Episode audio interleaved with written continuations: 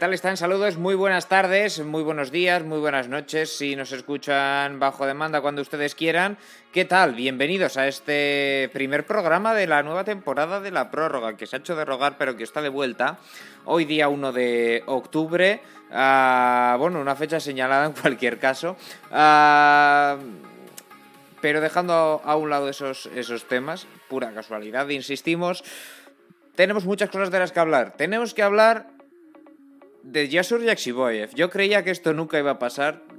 No pensaba que fuéramos a hablar de, de, de de nuevo en este, en este programa, pero ha vuelto y ha pasado de las retransmisiones de Liga Bielorrusa en solo año y medio a los programas de análisis de la Champions, porque Yasur Yaksiboyev marcó en el Santiago Bernabéu en la histórica victoria del conjunto transnistrio, del conjunto que representa la Liga Moldava en eh, la casa del Real Madrid por un gol a dos. Vaya golazo, por cierto, el de Til, el del luxemburgués, para la victoria definitiva del, del, conjunto de la Liga Moldava. Hablaremos, por supuesto, de esta derrota del Real Madrid, pero es que en Can Barça las cosas marchan todavía peor. Eh, incendio absoluto el que hay desatado en, en eh, el club Blaugrana con Ronald Kuman a punto de salir, de hecho, si hubiera dinero probablemente hubiera salido ya. Y con unos problemas muy importantes eh, tras el 3 a 0 que le endosó el Benfica al conjunto catalán. La liga en general no ha empezado bien, porque Sevilla, Villarreal y Atlético de Madrid, es cierto que el Atlético logró una victoria pírrica en el 97 tras jugar más de una hora de partido contra uno menos ante el Milán, 1-2 pero ni Sevilla ni Villarreal consiguieron ganar. Y en 10 partidos son... 10 partidos que han jugado en momento equipos de Liga Española son dos victorias, cuatro empates, cuatro derrotas. El balance es pésimo de momento para los representantes de la Liga Santander. Por tanto, también eh, hablaremos de todos ellos y hablaremos del resto, porque hemos tenido dos partidos muy interesantes que no involucraban a equipos españoles. Estará Rubén García para contarnos, para repasarnos, para analizarnos las claves del Juventus Chelsea, que se llevaron los de Max Allegri, y también eh, se pasará por aquí Luis Calabor para el derby de los eh, petrodólares, el derby árabe entre PSG y City, que se quedó en París. De todo esto vamos a hablar, también de la Europa League, también de la Conference con Neil Córdoba. Neil, ¿qué tal? Muy buenas.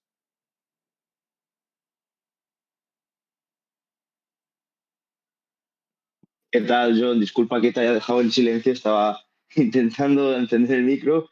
Y bueno, se nos ha pues, olvidado, estamos fríos, ¿eh? ya no sabemos ni, ni encender el micrófono, ya se queda el botón atascado, está oxidado.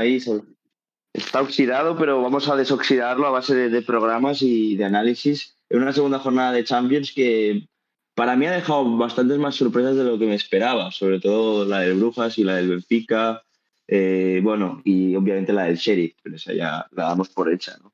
Sí, sí. Eh, bueno, no hasta qué punto hay derrotas que son cruciales y victorias que ya pueden medio clasificar a algunos equipos como el Bayern, que parece ser que esto de la fase de grupos es como la pretemporada. Sí, sí, exacto. El Bayern es ese equipo que da una sensación de superioridad eh, apabullante, tremenda, la verdad.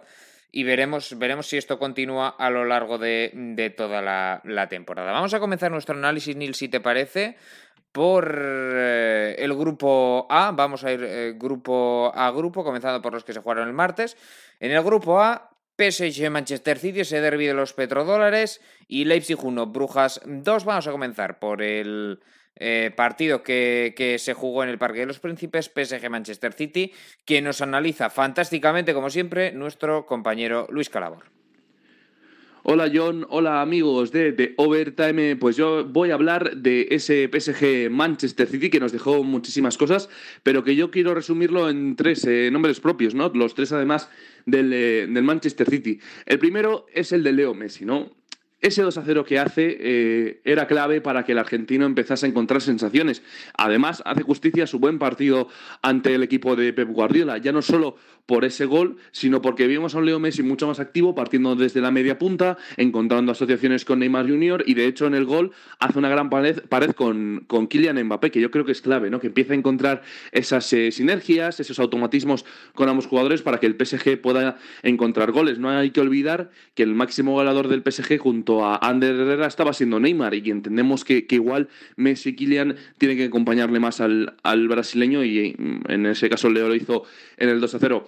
Eh, el segundo nombre para mí es eh, Gianluigi Donnarumma. Eh, hizo creo que seis paradas en todo, en todo el partido y dos de ellas son absolutamente claves.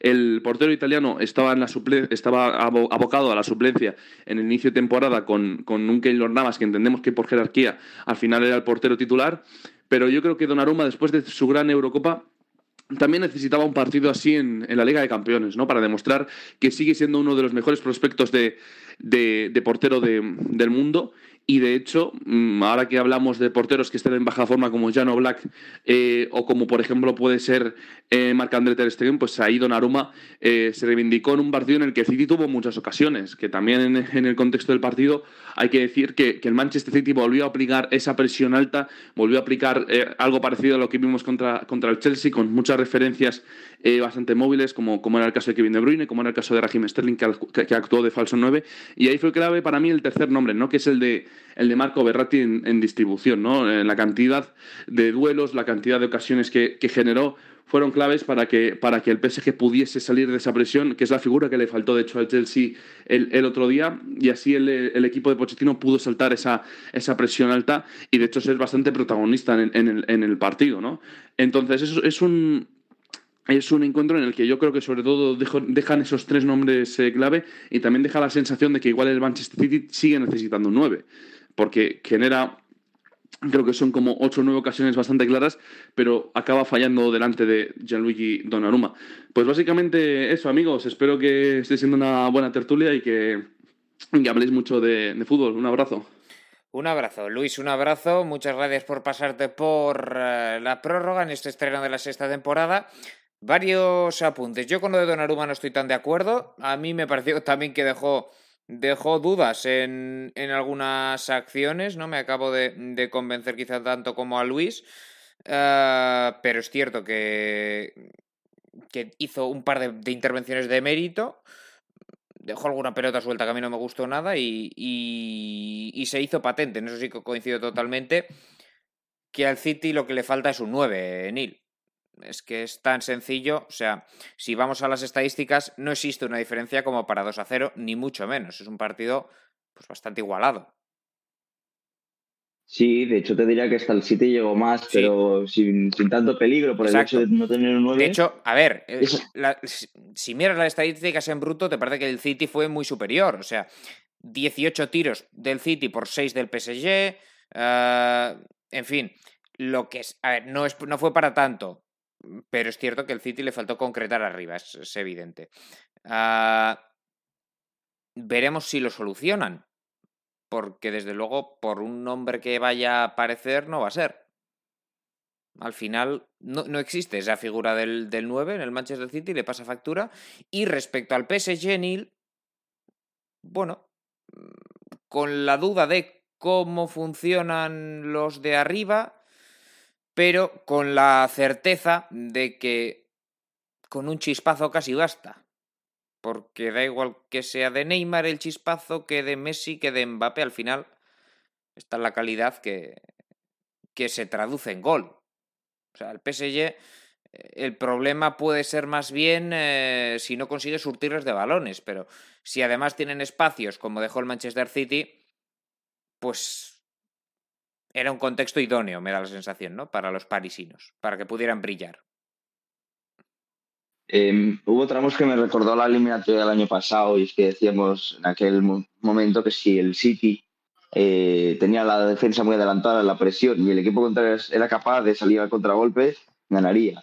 Pues en esa eliminatoria pasó el City, pero en este partido te puedo decir que el PSG supo, supo leer esa, esa defensa adelantada y aprovechar esos espacios que en estático sería mucho más difícil de encontrar ante un City, que tampoco es que sea el mejor equipo del mundo defensivamente, destaca por otras cosas.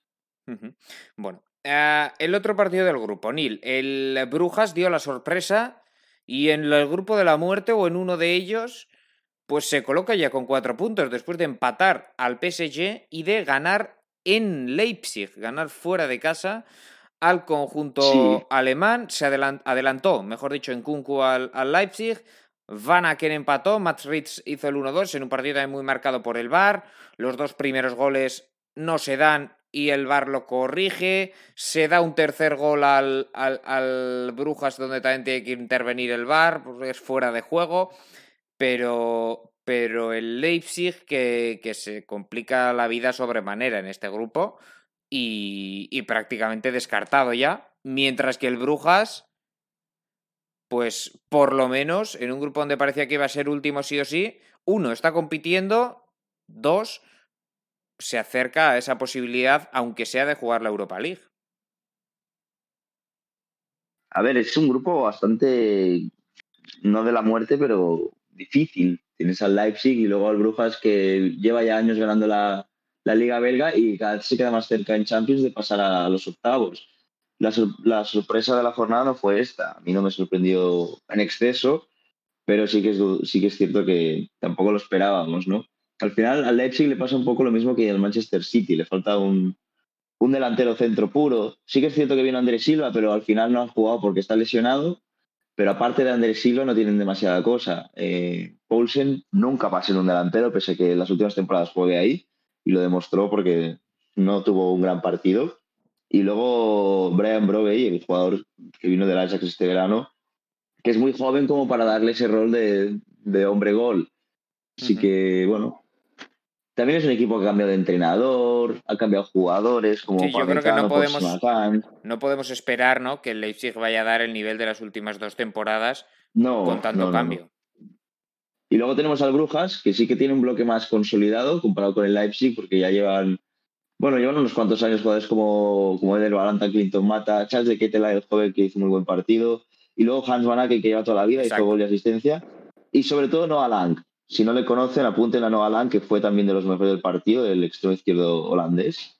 Así que nada, eh, si ves el partido, te diría que es hasta justa la victoria del Brujas. Es justa, yo creo que es justa. Por, por la sensación de que el Leipzig llegó más, tuvo más posesión, pero no sabía cómo, cómo finalizar. Sin embargo, el Brujas tuvo menos ocasiones, pero se ve un equipo con mucha más capacidad de acabar la jugada.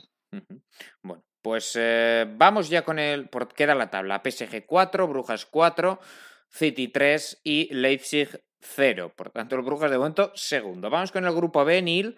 Eh, un grupo que nos dejó, bueno, dos partidos muy, muy distintos. Comenzamos si te parece, por el del Atlético de Madrid, que venció, fue el único equipo español que consiguió la victoria en esta, en esta jornada y que la consiguió porque en el minuto 29 Frank es expulsado.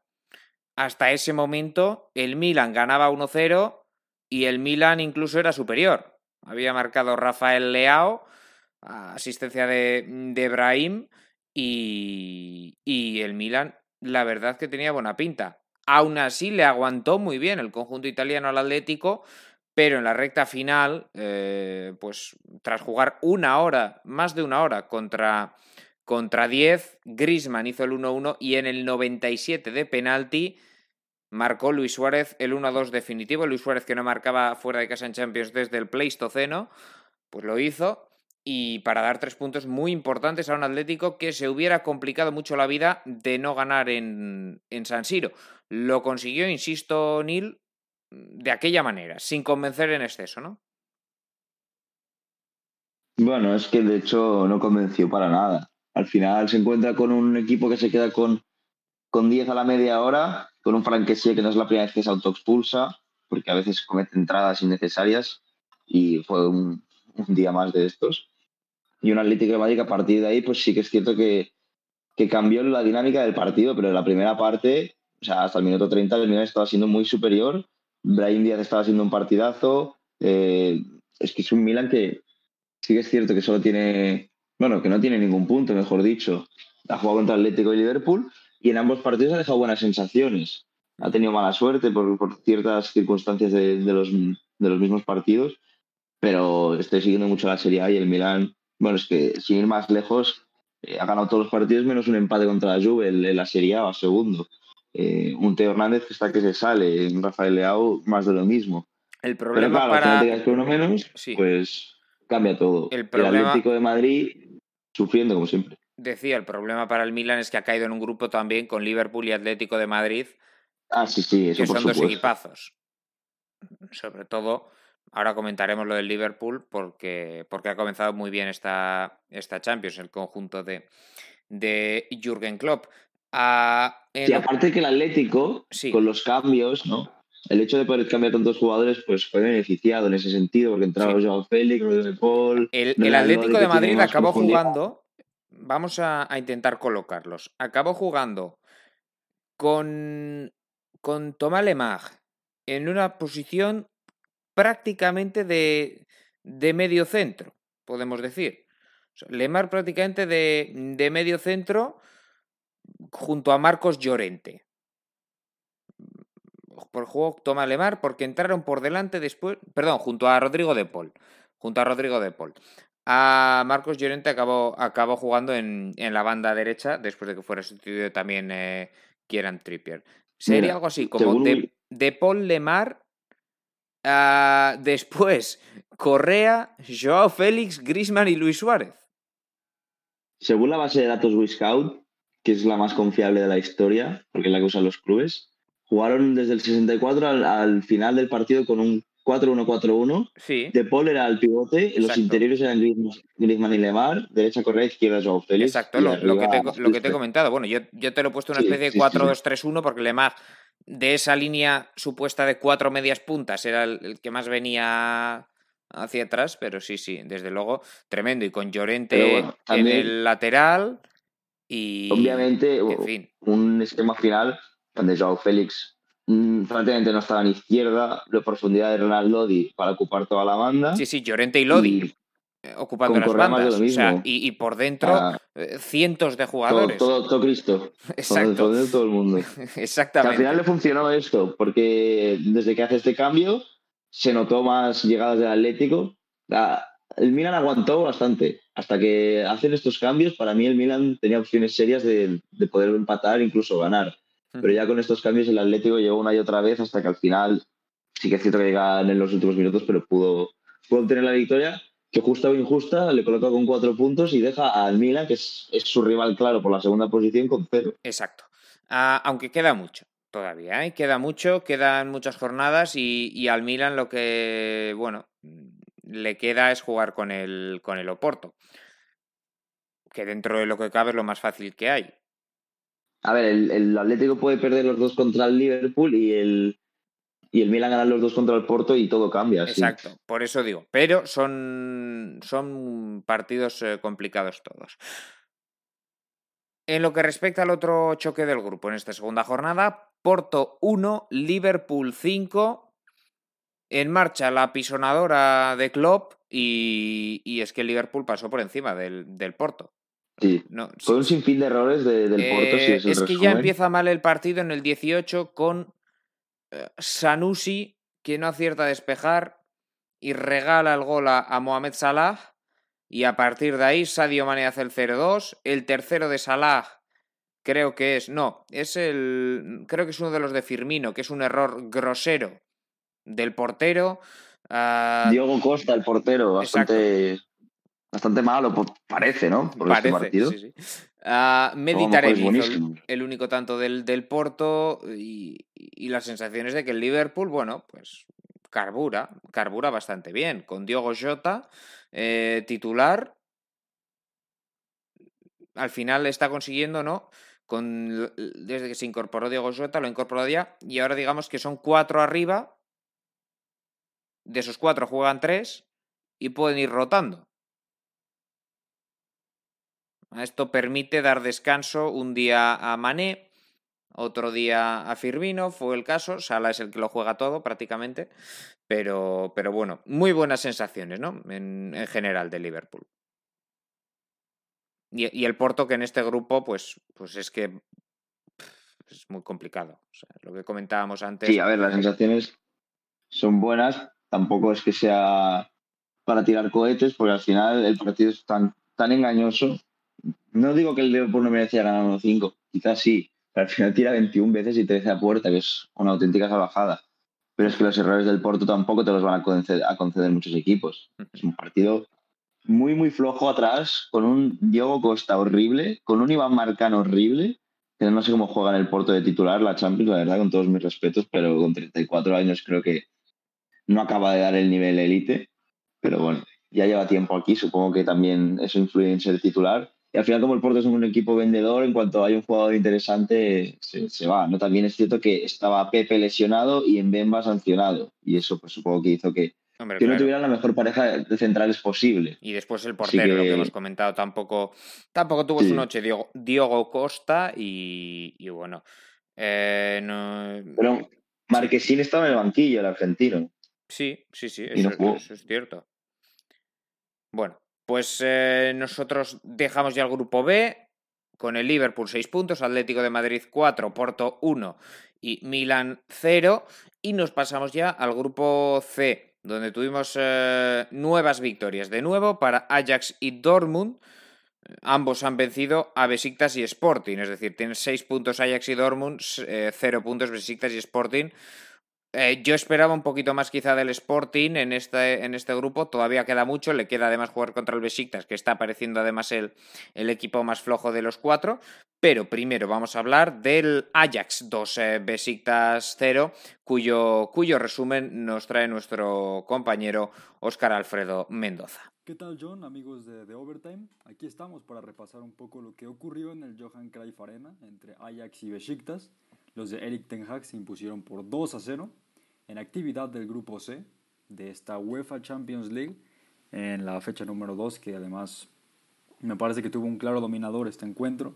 El Ajax desde el principio demostró ser ampliamente superior a los turcos en la primera parte. Desde mi punto de vista fue un ritmo avasallante eh, del campeón neerlandés que incluso encontró las dos anotaciones, la primera de Berghuis al minuto 17 eh, asistencia de Dusan Tadic desde luego y de ahí bueno, el dominio continuó, se incrementó, eh, era claro el, el, guion del partido, el Ajax tenía la pelota, el Besiktas intentaba replegarse con un 4-5-1, pero al final el intercambio de posiciones que había constantemente entre Anthony, Berghuis y el propio Sebastián Haller eh, hacía al equipo muy fluido y al final eso le terminó dando las rutas para dañar al, al campeón turco y fue también cuando llegó el segundo tanto por parte del propio Haller, 2 eh, por 0 al minuto 43, con lo que ya suma 5 tantos en lo que va de la Champions League, luego de que, bueno, hay que recordar también que en el partido anterior hizo un póker contra el Sporting Club de Lisboa, y ahí estaba el 2 por 0, el partido que estaba prácticamente resuelto en favor de los de Eric Ten Hag, y hay que destacar varios nombres propios en este equipo del Ajax, desde luego lo de Berghuis, que como ya te lo digo, ha sido alguien que le ha dado una cara nueva a este Ajax, además de que, bueno, creo que es un jugador sumamente fino y puede jugar ya sea por dentro o en las bandas. Eh, desde luego Aler, que es el hombre gol de este Ajax, algo que necesitaban y que libera mucho más a Tadic para desenvolverse por atrás. Y también me gustaría mencionar el nombre de Edson Álvarez, el mexicano, quien estuvo muy acertado armando desde la base el juego del cuadro Ajaxid. Tuvo un 96% de efectividad de pases y bueno, fue espectacular lo de el mexicano.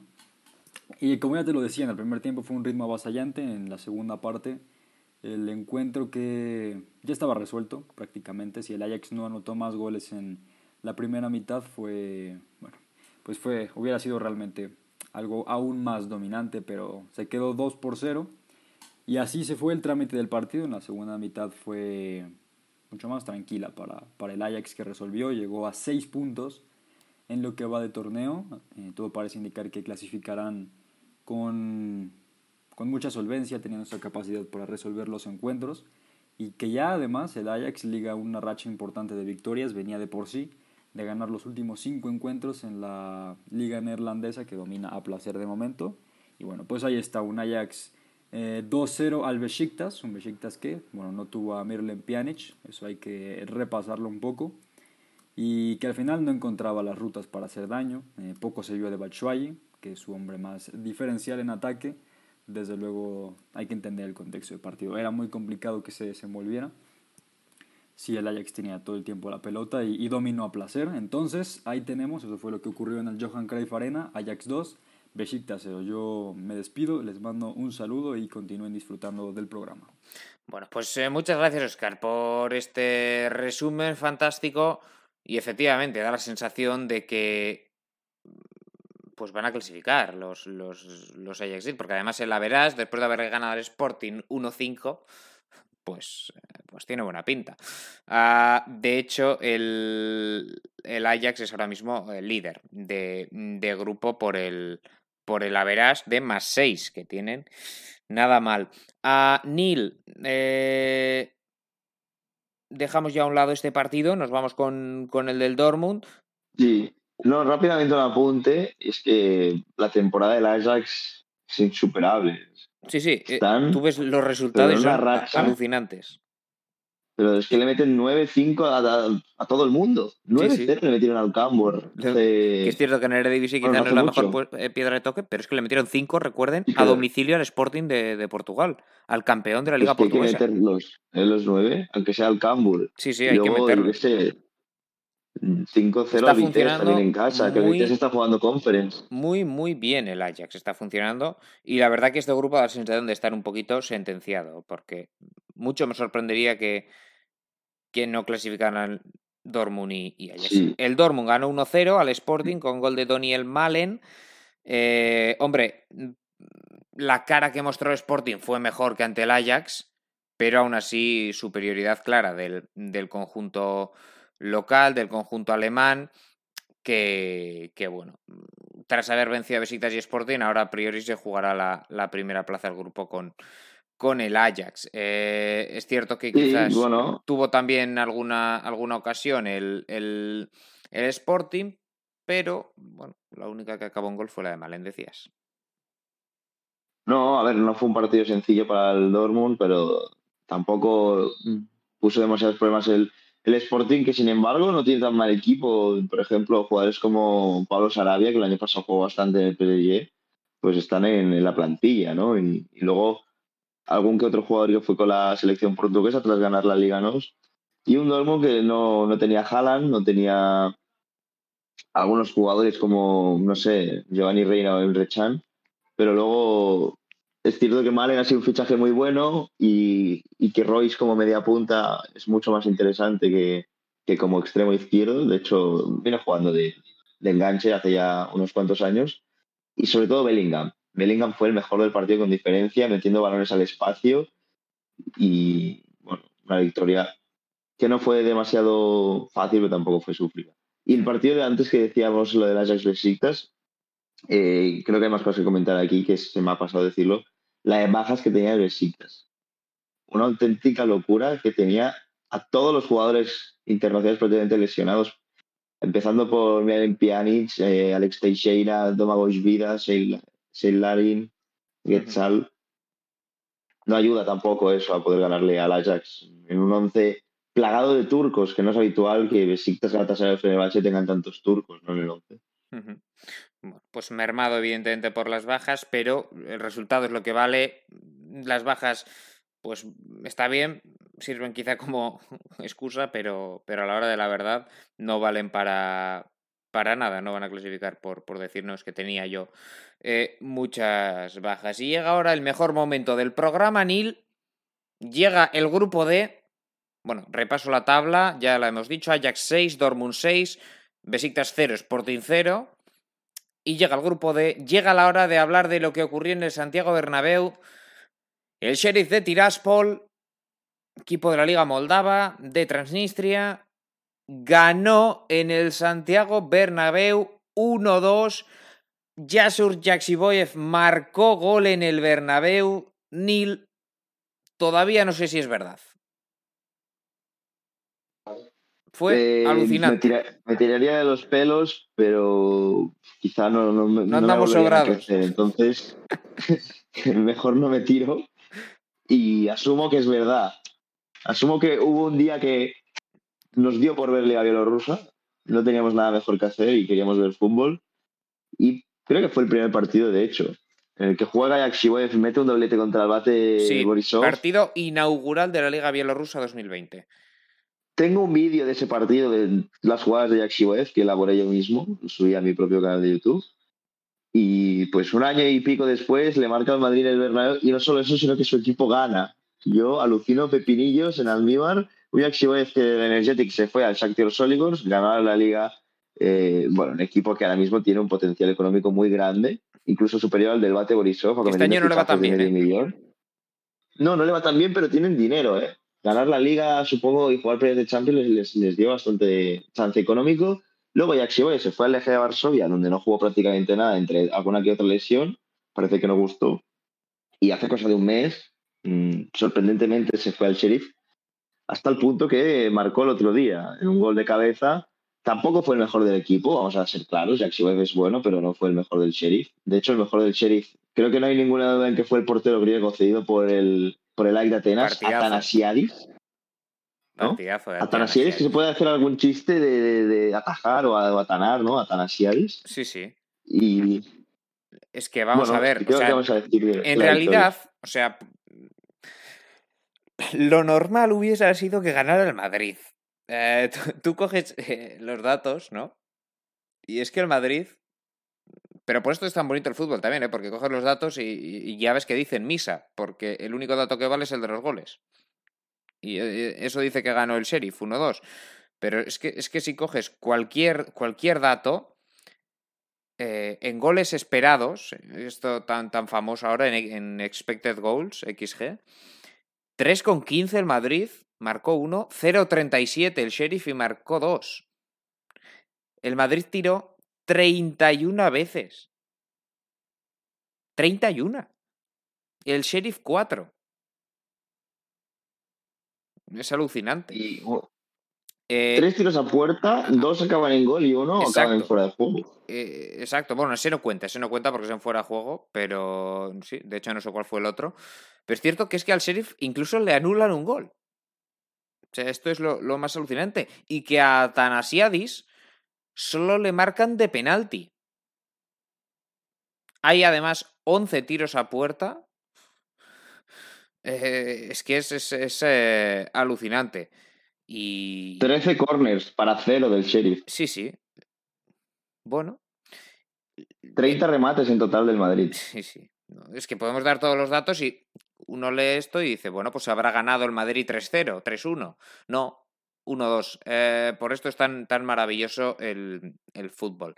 Uh, ¿Cómo transcurrió el partido? Pues eh, todo tranquilo hasta que de repente en una contra, el sheriff, centro de Cristiano, entra Jack Siboyev solo a rematar de cabeza en el segundo palo, la cruza perfecta, nada puede hacer Thibaut Courtois, marca Jack Siboyev, a partir de ahí, bueno, y antes también, encerraditos atrás, aguantando el chaparrón, y el Madrid al que quizá le faltó también alguna, alguna, un poquito más de lucidez.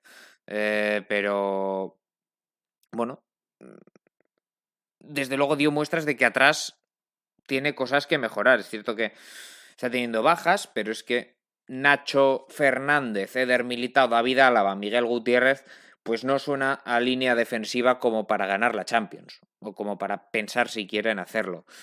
Por ahí van los mayores problemas del Real Madrid porque lo de que no marques goles, pues otros días han marcado seis esta temporada. No creo que eso sea tanto un problema.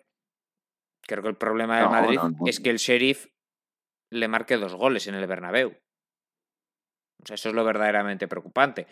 Eh, el Madrid lo intentó, lo intentó, se estrelló, se estrelló contra Tanasiadis y contra los, los defensas. Muchísimo tiro bloqueado, mucha, mucha intensidad del Sheriff, que al final jugaban el partido de sus vidas, estos chicos y, y solo marcó de penalti, insisto.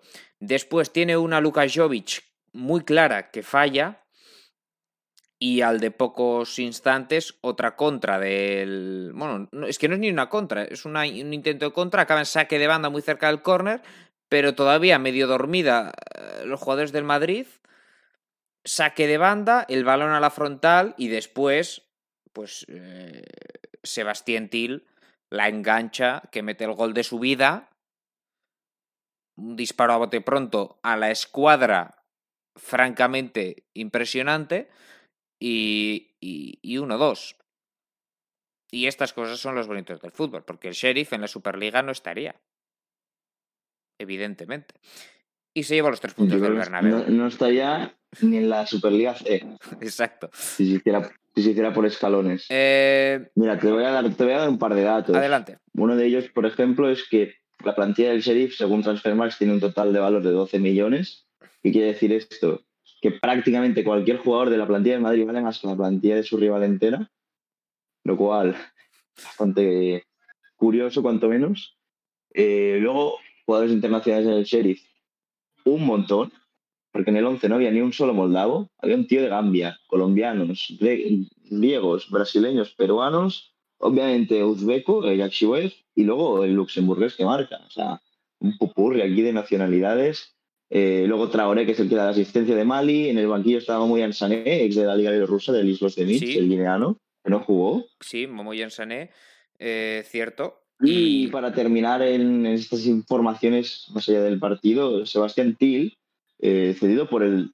Ojito, eh, es que está cedido por el Niel del, Niel del Con. Esto es terrible. Por el Niel del Con de la Liga Luxemburguesa. Si es que el bueno es el hermano, nos decía Shane. Sí, sí, sí. Y de hecho, leí que este tío había tenido un par de indisciplinas y problemas bastante serios. Sí, sí. Y bueno, supongo que marcar eh, le habrá quitado todo, sí, todo lo malo, ¿no? Fue, Más jugadores randoms en la plantilla que viendo aquí. Fue algo tremendo, un, hecho histórico desde luego y, y, y, algo, verdad, ¿eh? algo, a celebrar.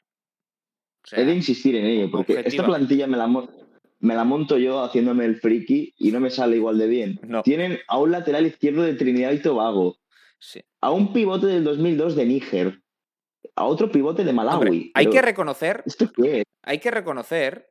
La dirección deportiva. Que detrás de esto tiene que haber alguien cuyo trabajo ha sido exquisito.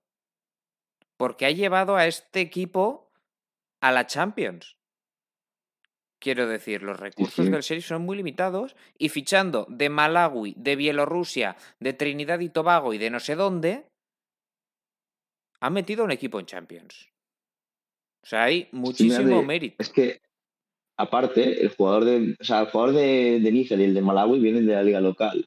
Tiene que tener un scouter pipeándome de África para poder cometer Seguro que no eres tú, Neil. no, no, ya me gustaría. Eh, un, sheriff que, para terminar los datos, y esto lo miré antes de empezar el partido para, bueno, para ponerme un poco en situación, no pierde un partido oficial desde noviembre del 2020. Lo, lo, cual significa que en previas no lo ha ganado nadie. Y en Champions, pues. Es que, es, que, es que ahora vamos a ver la clasificación y a alguno le va a dar un infarto. Es que en el grupo D de la Champions, tras dos jornadas, es líder el Sheriff Tiraspol. Seis puntos. Tres tiene el Real Madrid y uno tienen Shakhtar e Inter, que ahora, ahora hablamos brevemente de ellos, pero es que... que por, terminar con la historia del Sheriff, ya no hablemos, porque esto lo pueden buscar, no vamos a hacernos pesado, de que este equipo es de un país que no existe, es de Transnistria. Exacto. Ya no hablemos de esto. Sumando todos los jugadores que hemos dicho de nacionalidades remotas, es que encima esto, o sea, una región que se podría decir que es comunista hoy en día. Sí, es lo, más, lo más comunista que queda en Europa lo más URSS que queda, eso sin duda. Bueno, pues el equipo de dos ex agentes de la KGB, que lidera un grupo de Champions, con goles de un uzbeco y un luxemburgués tras vencer en el Santiago Bernabéu. Por un gol a dos en una noche sin duda para la historia. O sea, esto yo oía en la radio después del partido otros ejemplos que ponían de, equipos que habían ganado en el Bernabéu, ninguno como el Sheriff Tiraspol. O sea, ninguno digamos, en competición europea tan desconocido y con tan poco, tan poco bagaje. Algo parecido. Lo más parecido que recuerdo es el Karabaj cuando eh, eh, se impuso el Atlético Madrid. Pero es que esto me parece todavía, todavía mayor por. Sí. Es más rocambolesca y el presupuesto es mucho menor. al final el Karabaj lleva años ya metiéndose en Europa. Exacto. Bueno, pues eh, el Sheriff ganó 1-2. Nos alegramos por, por Boyev sobre todo. Y tenemos que repasar rápidamente. El Shakhtar Inter, Nil 0-0 y el Inter que tuvo las mejores ocasiones, una de Varela, de hecho a la cruceta, un disparo fantástico desde la frontal, pero empata y se complica la vida. Sí. Porque es que el Sheriff le saca 5 puntos. Sí, sí. Bueno, que parece otra temporada más que van a acabar terceros. No han pasado a octavos de Champions desde. A ver, es cierto prácticamente. que lo lógico es que ahora el Inter ante el Sheriff gane. Tiene ahora dos partidos ante el Sheriff. Que gane los dos. Sería lo lógico. pero uno ya a estas alturas no sabe qué pensar. Ah, si eso ocurre, pues el Inter ya tendría siete puntos, ya sería segundo al menos. Cambiaría la Comentar del perspectiva. partido rápidamente que, bueno, le quitaron la posesión, yo creo que fue, fue lo que hizo que el Inter no pudiera ganar. Un equipo que está muy acostumbrado a llevar la iniciativa y el Shakhtar le hizo un 60 de posesión, ¿no? Un equipo que, que si algo tiene es control de la pelota con, con- bueno, es que antes que decíamos que era un equipo ucraniano con brasileños, pues que es un equipo de brasileños con ucranianos, seis en el once titular y solamente dos, tres ucranianos, Stepanenko, Piatov y Matvienko. Mm. Exacto, es, es- esto es eh, un poco la contraposición al, al Dinamo de Kiev, pero Sí. que es el que más eh, jugadores ucranianos aglutina, prácticamente la selección ucraniana. Eh, bueno, aunque últimamente hay muchos ucranianos que, están haciéndolo muy bien fuera ¿eh? Eh, de, la liga local. Pero bueno, en cualquier caso, Shakhtar 0 Inter 0 queda la tabla con, de este grupo D con el Sheriff Tiraspol 6 puntos, Real Madrid 3 puntos, Inter 1, Shakhtar 1. Empate que no le valía en realidad a ninguno. Pasamos ya con los partidos del miércoles. Comenzamos por el. Bueno, vamos a comenzar por el del Barcelona. Neil, antes de, de preguntarle y que Agustín nos explique lo que pasó, eh, ¿Kuman cuánto va a durar? Esa es mi pregunta para ti. Pues lo que tarden en pedir un crédito a la caixa, Buena, buena respuesta. porque si no... Tiene, tiene toda la pinta de que poco, poco le queda a Ronald Koeman en el Barcelona después de que el Benfica, nos lo va a contar Agustí Bernat, se impusiera por 3 a 0 al conjunto culé. Cayó por tres goles a cero el Barcelona en Daluz ante el Benfica en un partido que como gran titular eh, se podría extraer que a perro flaco todos son pulgas, que en un Barça que está en los peores momentos de su época reciente al menos, no le acaban de salir las cosas. En ataque no, no hay acierto, Luke de Jong falló una muy clara, una ocasión que de hecho llegó después del primer gol del Benfica que marcó Darwin Núñez, una buena acción del delantero uruguayo que, que acabó por demostrar las carencias defensivas de este Fútbol Club Barcelona con un Piqué sustituido en el minuto 32, un Ronald Araujo que pone más corazón que cabeza, e igual es el baluarte defensivo de este Barcelona, y un Eric García que pese a que lo intenta, pese a que es un jugador con un futuro brillante, no acaba de encontrar una versión para al menos competir en ese fútbol de élite. El Barcelona que acabó la primera mitad con la sensación de que quería hacer alguna cosa, pero sin liderazgo, ni en el césped ni en el campo. Gaby entró en el minuto 32 en un cambio que se podría cuestionar de Kuman, pero que sirvió para retroceder a Frenkie de Jong a la posición de líbero, ponerle entre centrales, ponerle como central incluso, alejando al que era uno de los mejores interiores del mundo del área rival. Eso también es verdad que cortocircuitó el ataque de un Barcelona que no se acaba de encontrar, que no acaba de tener eh, clarividencia en ataque, que no genera peligro, que si lo genera es muy tímido, que tiene a Luke de Jong como delantero y no acaba tampoco el holandés de encontrarse en este nivel élite. Recordemos también que era suplente en el Sevilla y eso al final se acusa. Y luego en la segunda mitad cuando el Barça, un poco esa sensación de que cuando ya iba a intentar darle la vuelta al partido, o al menos en esa lucha con los cambios hechos, la entrada de Nico, la entrada de Ansu, fue un triple cambio, otro Coutinho también, y llega el gol de Rafa Silva, un, un error defensivo nuevamente, malas marcas, De Jong sale de sitio, Sergi Roberto, que es otro futbolista cuestionado, no acaba tampoco de, de acertar a la hora de defender. Rafa Silva marca el 2-0 y decíamos que a perro flaco todos son pulgas y acaba cometiendo Serginho de esto un penalti bastante inocente sobre un futbolista del Benfica, Darwin Núñez, que marca el segundo de su cuenta particular, que sentencia el partido. Un partido que además acabó con la expulsión de Eric García por doble amarilla, demostrando que cuando, unas, cuando una cosa va mal, en este caso la dinámica del FC Barcelona, las cosas siempre pueden ir peor y siempre suele tenderse a ese negativismo y a esos malos momentos. Un Barça que ahora tiene que jugar ante el Atlético de Madrid con Kuman muy, muy cuestionado. Se habla de Pirlo, se habla de muchos entrenadores. La realidad es que este Barça no es quizá cosa del entrenador, no es cosa de los jugadores, del expresidente, sino del hecho de que no hay un líder. Lo era Leo Messi, obviamente, también lo habían sido Xavi, Puyol, Iniesta. Jugadores que no solo fuesen capitanes, sino fuesen líderes y referentes. Se ha quedado sin eso el Fútbol Club Barcelona. La derrota ante el Benfica no hace más que confirmar que en los partidos serios, en los partidos en los que tienes que demostrar tu mejor nivel de élite europea, que no te sirve consagrar una buena faceta para derrotar a un equipo de la liga que pese a que tiene mucho nivel, no está a la altura del Benfica o del Bayern mismo. Y la sensación es que el Barça ahora mismo necesita un cambio total de dinámica, necesita la llegada de nuevos líderes. Y si bien es cierto que hay jugadores jóvenes que aprietan, como Nico, como Gaby, que está en la selección española, el equipo necesita algo más que, que esos futbolistas jóvenes, necesita algo más que esa ilusión para lograr hechos, para lograr resultados, que es lo que se le pide a un club como el Fútbol Club Barcelona. Bueno, se le piden resultados al Barcelona. Quizá lo que primero deberían pedir es no ser goleados. Porque las ocho últimas derrotas del Barça en Champions, ocho, han sido por un margen de tres o más goles. O sea, no pierden, Nil. Es que salen esquilados. Les meten unas palizas históricas Buen- una tras otra. Buena apreciación, esquilar, ¿no? Creo que les esquilan bastante. Es que no han marcado en Champions en dos partidos. No, Realmente la derrota contra el Benfica se puede resumir en un error de alineación y de esquema para mí. Eso es la parte principal. Y luego una floja defensa con Eric García Hmm. que está demostrando Koeman, que, de hecho- que fichaje que ha salido, ha salido un poco rana. exacto. Eh, Koeman, de hecho, eh, en rueda de prensa, decía: Está bien que a mí me echéis la bronca, pero es que a estos jugadores hay que pedirles más. Y apuntaba directamente a Eric García en esa, en esa acción. Y también incluso a Ter Stegen, que últimamente da la sensación de que no para ni un taxi. Ter Stegen en el primer gol eh, concede su palo.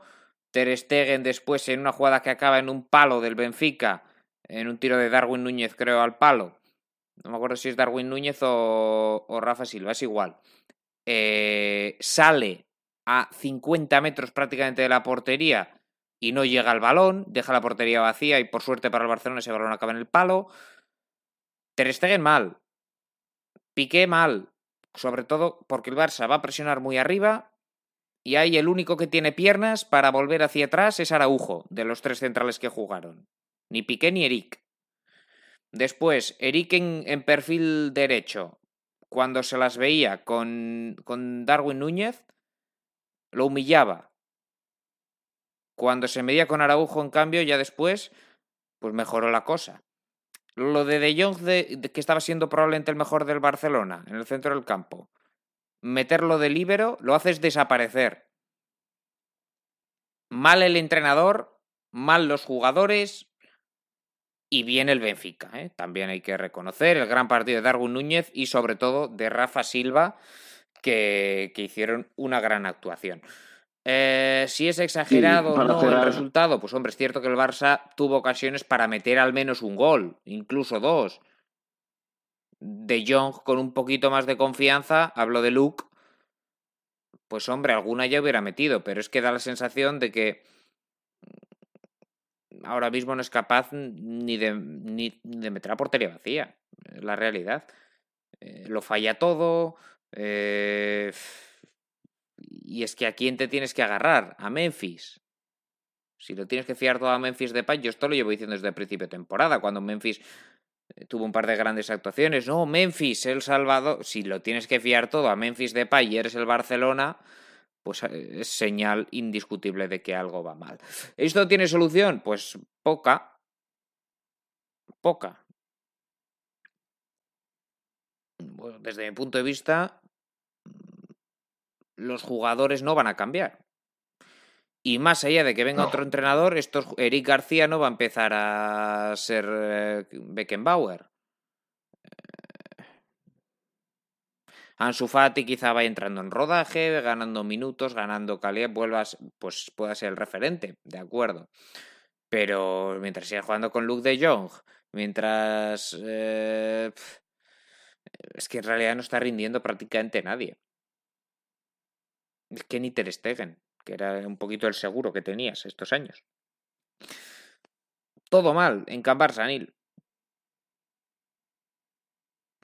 Sí, bueno, una gestión que se está arrastrando y va a seguir arrastrándose durante un par de temporadas. No vamos a hurgar más en la herida, yo creo que ya hemos hurgado suficiente. Eh, Simplemente que Benfica tiene muy buen equipo, creo que hay que darle mérito. Pata la primera jornada, pero bueno, la plantilla mí me gusta. Y, la y verdad nada, es pues que- el Barcelona ya hemos dicho lo que, lo que le sucede. Exacto. Pueden eh, pasar de grupos, o sea, aún así. Tienen dos partidos seguidos contra el Dinamo de Kiev, que en teoría eso deberían iba a ganar. comentar. Y eh, Benfica debería perder los dos contra el Claro. Bayern, en teoría. mm, en teoría, esto entre el Benfica y el Barcelona se tendrá que resolver en el Camp Nou. La mala noticia para el Barça es el average. La buena, que el Benfica empató con el Dinamo de Kiev. Por tanto, si el Barça gana los dos partidos al Dinamo de Kiev, podría, coger esa ventajita. Al menos para depender de sí mismo, de si ganas luego al Benfica en el Camp Nou, poder pasar. No está eliminado ni mucho menos el conjunto de Koeman, pero las sensaciones son malas en Liga y, y- y sobre todo en Champions, donde, donde todos los rivales son, son buenos. Porque aquí se ha hablado mucho de, que lo- eh, parece que sales a Champions y los rivales son más cómodos. No, viene el Sheriff te gana, viene el Benfica te golea. Esa es la realidad de la, de la Liga Española ahora mismo. En el otro partido del grupo, Nil, el Bayern Múnich, 5-0 al Dinamo de Kiev. Pretemporada, da la sensación que es la Champions para el Bayern. Se pasea, bueno, y la Bundesliga también, se pasea allá por donde va. Y da miedo. A, a mí por lo menos el conjunto de Nagelsmann, porque si ya era un gran equipo, da la sensación de con el nuevo entrenador había dar- había- haber dado todavía un paso más. Y a esos candidatos que decíamos al principio de temporada, que eran sobre todo los cuatro ingleses y el PSG, hay que sumarle el Bayern, ¿no? Sí, bueno, el Bayern casi siempre lo sumamos. Alguna temporada empezó algo más flojo, pero la racha de, de- de partidos ganados en Champions, no tengo los números, pero creo que el año pasado hicieron no sé cuántas victorias seguidas en Champions, esta temporada han camino de lo mismo. Y es que es un equipo que al final, una buena gestión, porque ya no solo la capacidad de, de institución y económica del Bayern, sino la gestión de, de fichajes que acometen cada año, planificando temporadas a un año vista casi, eh, y al final esto pues tiene sus resultados en el terreno de juego. Una plantilla que tampoco es que sea demasiado amplia, tampoco es que lo tendré demasiado, pero al final cuatro, tres, cuatro fichajes clave en, en cada verano, como el de Savitzer y yo qué sé, mm, algún otro como el de Alfonso Davis muy acertado en su día, o Pamecano que ya es titular, que está saliendo bastante bien y un Kimmich que está jugando de, de interior como, como debería ser siempre, Hmm. eh, ante un Müller que está de enganche y un Lewandowski que es el mismo, el mismo de siempre. Así que nada, 5-0 para el Bayern, suma y sigue y ya no sorprende. Es que el día que gane 1-0 vas a decir, hostia, el Bayern solo gana 1-0. Exacto. Es que ese es el problema, ¿no? La sensación de que el Bayern eh, se está paseando en el grupo. Veremos ante el Benfica, pero, pero a priori nada parece indicar que no vaya a ser quizá no tan cómodo, pero victorias del Bayern que, que es muy superior. Marcaron Lewandowski de penalti, Lewandowski de nuevo, Nabri, Sané y Choupo-Moting. Así que con, con clara superioridad el Bayern Múnich es líder, 8 goles a favor, 0 en contra y 6 puntos. Segundo el Benfica con 4, tercero el Dinamo de Kiev con 1 y cuarto el Barcelona con 0 puntos. Eh, el, el dato quizás curioso, hay dos equipos que no han encajado, Bayern y Benfica, y dos equipos que aún no han marcado, Dinamo de Kiev y Barcelona. Y ahora vamos con el grupo F, Nil. Empezamos por el partido que se jugó antes eh, cronológicamente. Atalanta 1, Young Boys 0. El único tanto del partido, Mateo Pesina, aún así tuvo más ocasiones el equipo de, Gasperini, quizá para haber ganado incluso por una renta mayor. Fue claramente mejor. Mí, desde Bueno. sí. Eh, ¿No estás de acuerdo? Sí, no. eh, Para mí fue claro. O sea, yo, vi este partido antes de. Vi los dos de, de este grupo F, de hecho, en directo. A mí me pareció. Bueno, sí, pudieron marcar más, sí, te lo puedo llegar a comprar. Tampoco fue el mejor partido del Atalanta. Eh, bueno, ganaron, ¿no? Que es lo importante. Con un Malinovskis que está siendo titular esta temporada, está jugando muy Eh, bien. No, no quiero decir a mí, que a mí me fuera... faltaría quizá... No, no digo que sea el mejor partido de Sí. Atalanta, ¿eh? pero al final les anulan un gol, están ahí, tienen pues, 10 o 12, eh, 10 o 12 ocasiones quizá, 10 o 12 tiros por lo menos. El Young Boys es que apenas, apenas llegó. Mi sensación fue de que sí es merecido incluso por más la victoria, pero bueno. Sí, sí, seguramente sí. Lo que pasa es que he visto tan, tan buenos partidos del Atalanta que al final este se me queda como Claro. uno normalito, ¿no? Claro, puede ser. Eh, Tú ves ¿qué más decir? Atalanta, Lleva por dos eso, partidos eso sin seguidos. duda, pero Gas- Gasperini lleva dos partidos seguidos poniendo a Zapacosta de carrilero diestro sí. y Maele en el banquillo. No se lo Bueno, compro, la verdad.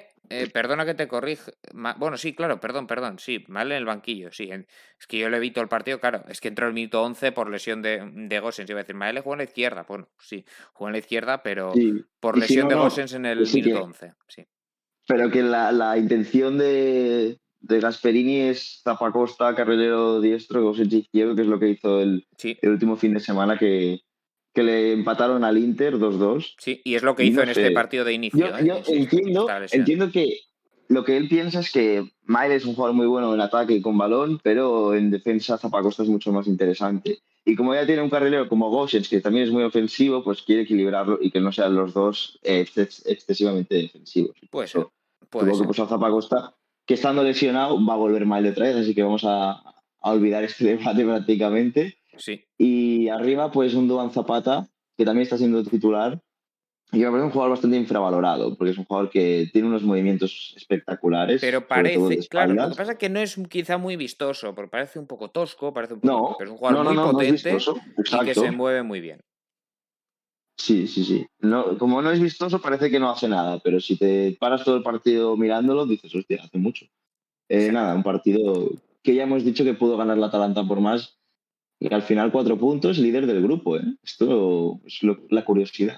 Exacto, también es cierto que le queda De no haber jugado contra el enfrentarse United. al United, que es en teoría el favorito. Ah, precisamente el United venció por 2 a 1 al Villarreal. Yo creo que podemos coincidir, Neil, de manera injusta. Con gol de Cristiano eh. Ronaldo en el minuto 94 y, y con 6 o 7 intervenciones. Más que 6 o 7 intervenciones, no. 6 o 7 ocasiones muy claras que el Villarreal falló. Sobre todo en la primera parte.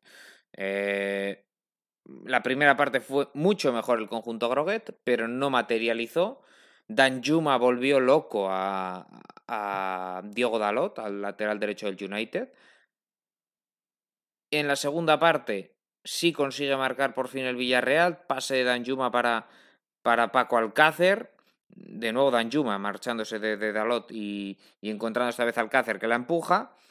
Pero eh, en cuanto eso ocurre, pues eh, el Villarreal no volvió a ser el mismo en cuanto se puso por delante. Que ese puntillo más defensivo, además, le empata al Estelles en una, en una jugada ensayada, un córner. Es una falta de atención también del Villarreal porque no hay nadie en la frontal. Directamente un pase atrás para que la enganche Telles de fantástica cruzada y, marque el 1-1 pero es que después del gol, al minuto, insiste Emery en esa idea defensiva, mete a Estupiñán por Trigueros, doble lateral, cambia 4-4-2 y, la sensación de que el Villarreal a partir de ahí pues tuvo menos peligro. Sí, eh, lo comenté al final de la retransmisión que, que dimos en este partido. Creo que se equivocó y fue demasiado conservador cuando se vio con el resultado a favor. En el segundo tiempo el Villarreal ya no estuvo con tanto peligro. Sí que tuvo más posesión que la primera mitad, curiosamente, pero era una posesión sin peligro alguno. Danjuma no, no estuvo todo el partido al mismo nivel como era de esperar. Claro, se le acabó la A par- a par- gasolina. A, partir de. Sí, a partir del 70 o así ya desconectó bastante, estaba cansado. Pero bueno, sin duda fue el mejor del partido pese a la derrota. Sí, Un United que se encontró con una jugada aislada que la baja Cristiano, se la devuelven y marca ante una salida de Rulli dudosa. Para mí es dudosa la salida, creo Sí. que quizá no era necesario salir tanto. Y unos cambios que, bueno, fueron cambios defensivos. El doble lateral que hace con Estupiñán, ya lo comentamos también en directo, que no sé hasta qué punto Era quería aguantar un resultado. Porque además lo mete cuando, cuando el United acaba de empatar. En un gol, por cierto, que es un golazo, sí, pero que está mal defendido. O sea, no hay nadie en, mm, fuera del área. Está todo el mundo dentro del área, en el marcaje individual y al espacio, pero nadie tapa la, la, zona B, que se le llama la zona de, de, la frontal, ¿no? Porque a veces hay segundas jugadas, o en este caso ni segunda jugada, fue un pase directo del que centra, que, que, fue Bruno Fernández a Alex Telles. Bueno, pues eh, no sé si quieres comentar algo más. Eh, a mí simplemente eh, quedarme. Una derrota con... del Villarreal, simplemente, de la temporada. Quedarme simplemente con que es efectivamente es la primera derrota del Villarreal de la temporada y con el papel de David Egea, ¿eh? Que lo hemos comentado por encima, pero en la primera parte saca tres o cuatro muy buenas intervenciones. Más allá de que echó mucho de menos el United a sus, a sus laterales, que causaron, que causaron baja ambos, y sobre todo echó de menos a Juan Bisaca, porque lo de Dalot fue vergonzoso. Reculaba, reculaba, reculaba hasta meterse casi de culo en, en la portería. Queda el grupo F, por tanto, con el Atalanta Uh, cuatro puntos, tres para Young Boys y para Manchester United y uno para el Villarreal, que es ahora mismo colista, pero queda mucho. Además, al Villarreal ahora afronta ese doble enfrentamiento ante el Young Boys, obligatorio ganar a los suizos si se quiere tener opciones de pasar de grupo. Sí, y te decía John que pocas veces he visto tan claro quién es el mejor de cada equipo, porque Danjuma y De Gea estuvieron muy por encima de, de sus compañeros mm. en cuanto a nivel individual. Bueno, nos vamos ahora al grupo G, donde en la primera jornada hubo un doble empate y en esta jornada casi empate a uno entre Wolfsburgo y Sevilla. Empezamos por el que no acabó en empate. El Salzburgo ganó 2-1 al Lille y es por tanto líder de grupo. Un Salzburgo al que han pitado cinco penaltis a favor en dos jornadas de Champions. Nada más y nada menos. ¿Qué, partido, ¿Qué partido fue que sucedió esto en Bielorrusia? ¿Fue, fue el Sluts? Sí, Tuvimos fue, cinco fue el Sluts. Lo vi el otro día buscando buscando narraciones de esa época, con el, después de lo que ocurrió con el Sheriff. Sí, fue en un Sluts que Slavia Mozir. Pero, sí, pero eso fueron cinco, en, en, un partido. Esto han sido cinco en dos. Sí, sí, sí. Pero eh, bueno, que aún así nada mal. se acerca el dato del Sluts. Lo bueno que en este partido, dos de dos transformados, ambos por parte de Karim Adeyemi. Y por parte del sí. Lille, a corto distancias, Burak Gilmaz, pero ahí se quedó la cosa, 2-1. Y, y, bueno, eh, pues el Lille que se complica el pase un poquito, pero todavía tiene opciones. Evidentemente está muy abierto el grupo. Con tanto y eso empate. que Benjamin Sesco fue suplente, es una de las grandes promesas del fútbol. Este delantero esloveno alto, ¿no? Eh, que acompaña a Karima de Yemi. Es que realmente el Salzburg es el equipo desconocido en general, pero para la gente de, del scouting o, o, de las jóvenes promesas es al revés, es el equipo de, del talento, ¿no? Porque acumulan un talento increíble desde, desde jugadores que vienen del Leipzig. Es que sin ir más lejos tienen a tres jugadores de Mali que los ficharon hace un año de, de un equipo local de la Liga de Mali que no conocía a nadie, no, no lo conozco ni yo, y los tres están en el primer equipo. De hecho, Camara fue titular y tenían a, a Guindo y a, a Diambú en el banquillo. Uh -huh. Tremendo la gestión de este, de este conjunto, que esta temporada sí que parece ser, o al menos por ahora, siendo líderes con cuatro, que van a pasar de, de fase de grupos y van Veremos. a llegar al octavo. ¿no? A mí los favoritos me siguen pareciendo los otros dos. Veremos, eh, veremos cómo evoluciona. Uh, la, el... la, parte positiva es que la, la, o sea, la han empatado al Sevilla. Sí. Y bueno, ahora pueden ir contra el Salzburg tranquilos, eh, hay contra el Wolfsburg, sí. a obtener otro empate. Es que bueno, jugando en casa, yo creo incluso que van a volver a ganar. Veremos. No sé, veremos. Obviamente es doble enfrentamiento ahora, como siempre, tercera y cuarta jornada son el... los mismos partidos. Así que estaremos el se ha debilitado pendientes, sí. principalmente porque eh, Sebastián García, el entrenador del año pasado, se ha ido al Niza. Sí. Y era, bueno, creo que era la pieza más importante de este conjunto, más allá de, de alguna que otra baja de jugadores, pero en, en, general el bloque del año pasado ha seguido. Mm. Lo que, claro, si, si Christophe Galtier se va, pues es como empezar de cero. Exacto. Bueno. En el otro partido del grupo, el Wolfsburgo y el Sevilla empataron a uno, consiguió rescatar un punto el conjunto de Julen Lopetegui. Se adelantó eh, para por mediación de Renato Steffer. El Wolfsburg eh, empató, como hemos dicho, de penal. Tiene el 87 Iván Rakitic. rescatando y rescatando un punto que, que evita una situación que empezaba a ser complicada. Un punto, de todas formas, eh, bueno, relativamente justo. un partido bastante, bastante igualado. Eh, el Sevilla tuvo más posesión, pero, pero las ocasiones estuvieron parecidas. Por cierto, que en la jugada del penalti fue expulsado Joshua Guilabugui, no podrá ser de la partida en el próximo encuentro. Y, poco más. Eh, echando de menos quizá también a Nesiri, el Sevilla. Se lesionó el partido de liga anterior. Y el Sevilla, que a mí me parece que este grupo ni lo debería pasar. De momento dos empates en dos jornadas, pero debería, debería, clasificar. Debería pasar. Es un grupo trampa con equipos de un nivel bastante similar y que se te pueden atascar partidos y de hecho ha sido así, dos empates a uno. Ahora sí que hay que ganarle al Lille sí o sí, que parece por rendimiento el más flojo de los cuatro. Y el Sevilla sí que es cierto que la primera jornada mereció más ante el Salzburg, pero ante el Wolfsburgo no me atrevo a decir lo mismo. Más llegadas, pero sensaciones un poco, un poco pobres y, y un Wolfsburgo que sin hacer demasiado empató, bueno, empezó ganando y el Sevilla es que al final expulsan a Aguila Bogui, marca a Rakitic de penalti y empata, porque si no seguramente se hubiera ido con una, con una derrota de, de este campo donde, bueno, tampoco estuvo en, su mejor partido Beckhorst, eh, sí que estuvo Maximilian Arlon muy bien. Lacroix, que es un buen central, el francés, o la, Lacroix, no sé cómo se pronunciaría esto. Lacroix. Eh, bueno, no sé qué decir del Sevilla, la verdad que en Champions me está dejando frío y en la Liga está bastante bien. A ver, eh, es un equipo... del quizá puede afectar. ¿eh? Sí, eso es lo que, lo que te he comentado. Veremos para cuánto. Eh, a priori el primero del Lille se lo pierde. Hay que ver para el segundo, que son dos semanas más. Ahí andará. Veremos cómo, cómo evoluciona, pero es el hombre gol. Al Sevilla lo que le falta es gol. Eso está claro. O sea, porque defender defiende muy bien. Es el equipo que menos ha encajado en la liga.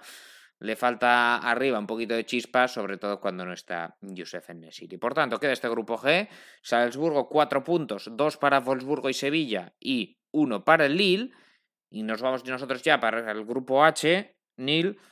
Empezando por el eh, Zenit Malmo 4-0. El Zenit que es, bueno, candidato a ser tercero, parece, porque es muy complicado en este grupo donde los otros dos son Juve y Chelsea poder soñar con, con pasar de ronda. Pero al menos con este 4-0 pues es un paso muy importante para la tercera plaza. Marcaron Claudinho, Kuziaev, Sutormin y Vendel. Fue expulsado por parte del Malmo eh, con 2-0 en el marcador en el 53 Ahmed Hodzic.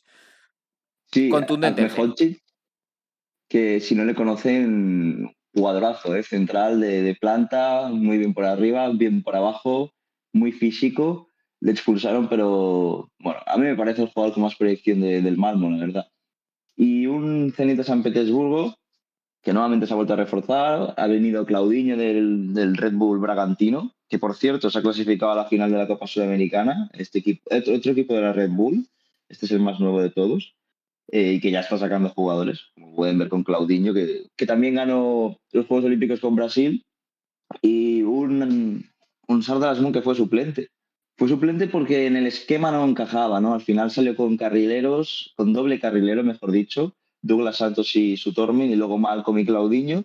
Y claro, no puedes poner a los dos arietes. Ya, ya puso a Artem Siuba, que es lo que más sentido tiene para rematar lavadoras, como que le gusta a él. Así que, bueno, supongo que la expulsión de James Hodges influyó bastante, aunque en ese momento llevan 2-0, también te digo. Por cierto, si quieren, ya saben que pueden participar en el chat, cualquier comentario, sugerencia, pregunta. Estamos abiertos a, responder en lo que acabamos este resumen de la Champions y luego, más rápidamente, evidentemente, vamos con la Europa League y con, y con la Conference. Pero nos queda Nil un partido. Eso sí, nos lo va a resumir nuestro compañero Rubén. Rubén García, que estuvo pendiente aquí en directo el miércoles de este Juventus 1, Chelsea 0. Vamos a escuchar qué nos cuenta Rubén. Juventus y Chelsea se iban a encontrar en la tarde-noche del miércoles para disputar la segunda jornada dentro del Grupo H de la Champions League.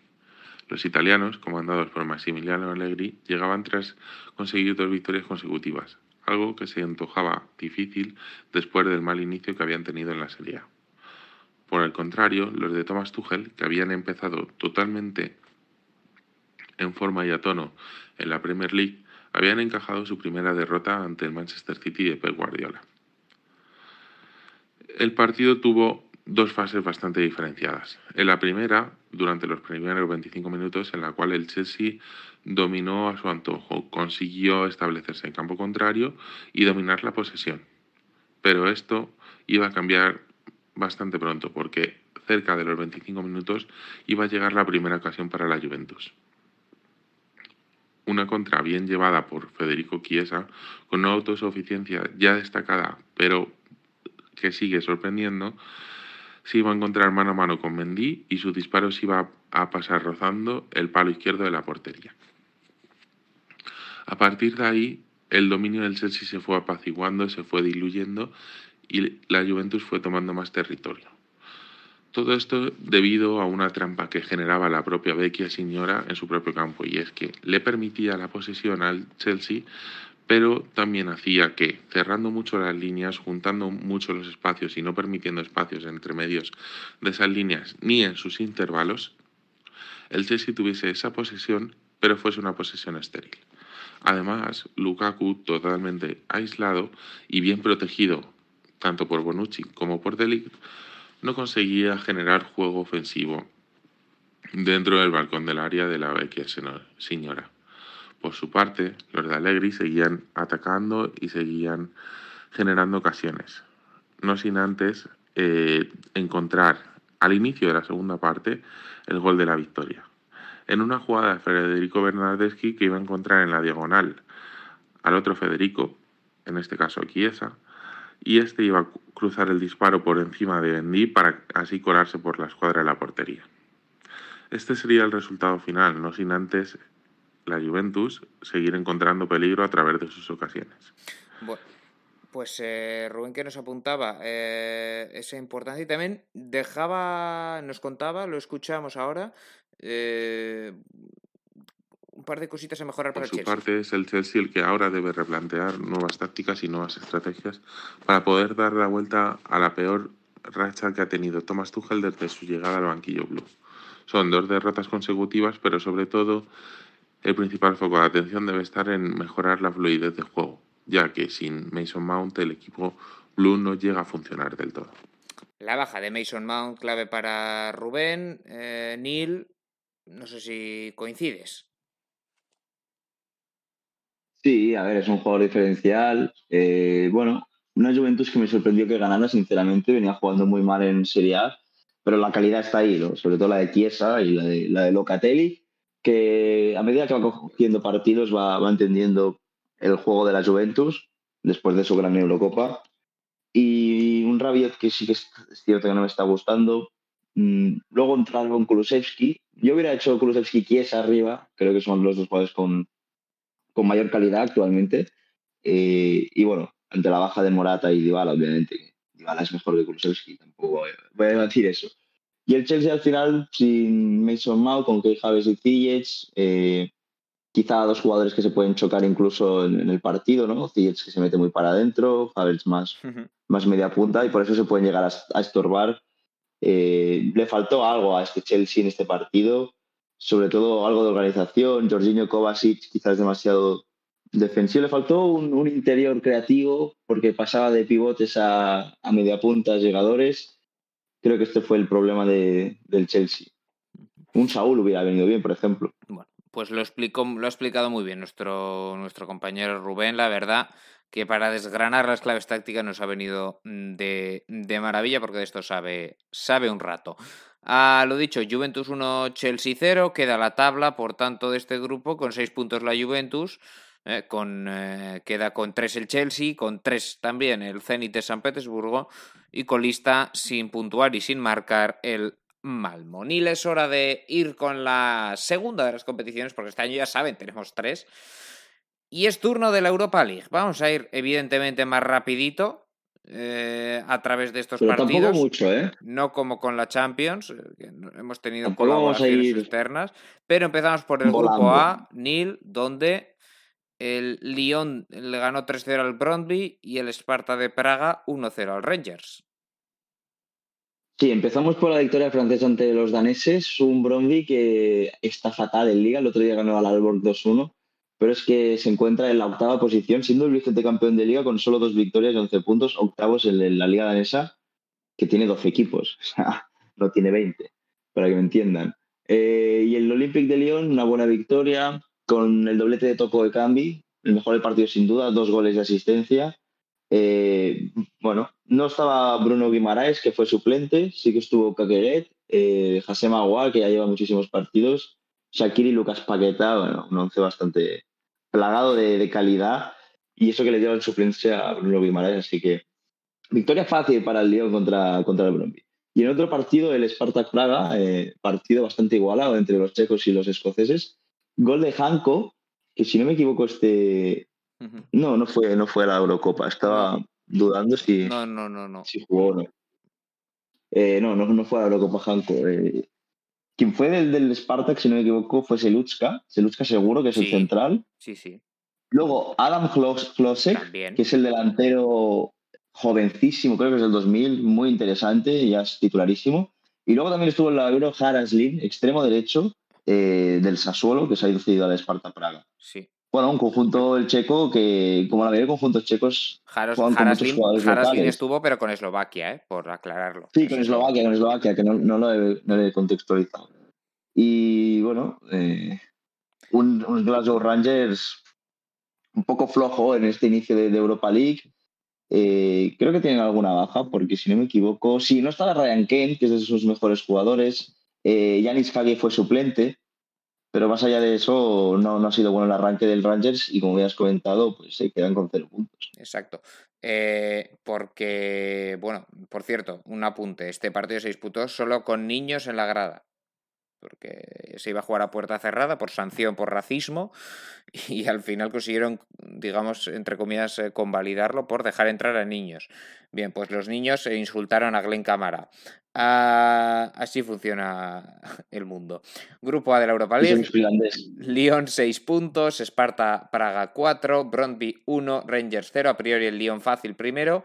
La lucha estará más por la segunda plaza, de momento ventaja para el Sparta. En el grupo B, Real Sociedad 1, Mónaco 1 y Sturm Graz 1, PSV Eindhoven 4. Uno de los grupos de la muerte este. Sí, empezamos por el repaso del conjunto Donostiarra. Bueno, una Real Sociedad que acumula muchísimas bajas y que pudo remontar el gol inicial de, de Disasi para el Mónaco, obra de Miquel Merino en 1-1-1, que De puede considerarse incluso bueno. Sí, también de corners. Puede considerarse incluso bueno por la de bajas que tienen. Jugó Guevara Zubimenti eh, por dentro, ¿no? Sí, con Merino. Luego- es. Realmente no, no tiro de ningún canterano, a diferencia del Liga que el otro día jugó Turrientes y Sí, luego pero bueno, Valera. Turrientes entró en el entró en 61, eh, al final Sí, lo que sí. O sea, los cambios fueron Turrientes, Barrenechea, eh, Gorosabel y Carricaburu. Al final, eh, ahí sí que se vio Bueno, tirar pero de, estos, del de pero- estos creo que solo Carricaburo y Turrientes tienen ficha del B, creo que Gorosabel y Ander Barrenechea, ¿no? Sí, sí, ya no, pero bueno, en cualquier caso son jugadores jóvenes. Y es cierto que, de los titulares no, no tuvo que jugar ninguno, pero como ves, los cambios sí tuvieron que ser, eh, pues bueno, jugadores eh, jóvenes, etcétera. Bajas importantes. Merino, jugadorazo, el mejor del partido. Y... Por tramos pudo ganar incluso. Exacto. El Mónaco estuvo mejor en la primera parte, pero en la segunda estuvo mejor la Real. Por tanto, yo creo que el empate es justo. Eh, y el PSV goleó al, al Sturm. Sí, bueno, se lió en los años del partido día antes con los ultras del PSV y los de Sturgras, nada nuevo en Europa League. De hecho, creo que la Europa League es donde más suceden estas cosas. Y victoria bastante apabullante de- del conjunto holandés con doblete de Mario Götze, gol de, de el, el mítico jugador israelí. Así que, bueno, creo que no jugó el inglés mm, Madueke, estaba, sí, Madueke estaba lesionado. Proper lesionado, bueno, bastantes bajas las de, las de un PSV que tiene una plantilla larguísima, por lo que estoy viendo, Carlos Vinicius en el banquillo, Eric Gutiérrez, bueno, eh, líderes del grupo. Exacto, PSV 4, Mónaco 4, Real Sociedad 2, Sturm Graz 0. Eso sí, a la Real le queda jugar ahora contra el Sturm. Por tanto, eh, podría, igualarse, podría igualarse todo. Grupo C, Legia Varsovia, doble sorpresa, Legia Varsovia 1, Leicester 0 y Napoli 2, Spartak de Moscú 3. Eh, no sé por cuál vas a empezar. Bueno, empezó por el Legia, el grupo está al revés, entonces, curioso, esto es típico de Europa League, ¿no? Que, Sí, sí. que el que tiene que ir primero vaya último, que es seguramente el Leicester o el Napoli. Eh, Legia de Varsovia 1-0, campo muy complicado. eh, recordemos que aquí en su día el Madrid empató a 3 y sin público. Un Legia de Varsovia que es un equipo que domina el fútbol polaco desde hace muchísimo tiempo y junta juventud con, ex- con experiencia, como Sí. el caso de Jersey eh, y demás. Y bueno, un, un Leicester que realmente no rotó mucho. Bueno, El único que no jugó de inicio puede ser Sí, Harvey ro- Vance y Jamie Vardy. Sí, ¿Y? Madison y Adem, al final eh, juegas con... Pero a ver, era, era un 11 entre titulares y suplentes. Tampoco era. Sí, no son todos suplentes, mitad y mitad. Jugó Tillemans, jugó Soyunchu, jugó Schmeichel, jugó. ah, bueno, jugadores Es muy que no estoy interesantes. Carrillo, Luke Leicester, Thomas entonces- Castain, sí, pero, Sum- Sumaré, no sé si es titular, el ex del Lille, por ejemplo. pero bueno, en cualquier Eh, caso sí que sí que se dejó parte en el banquillo. Es Pero cierto sí, que luego sí. salieron, ¿eh? salió Barnes, Madison, Lukman y Bardi. Y aún así no consiguieron remontar el gol inicial que, que había anotado Mair eh, Emreli. Y en el Bueno, otro- Ndidi estaba sí. lesionado, jugador importante también. Y te iba a apuntar, en el Napoli, eh, que cayó 2-3 ante el Spartak, clave, evidentemente, la expulsión a la media hora de Mario Rui. Sí.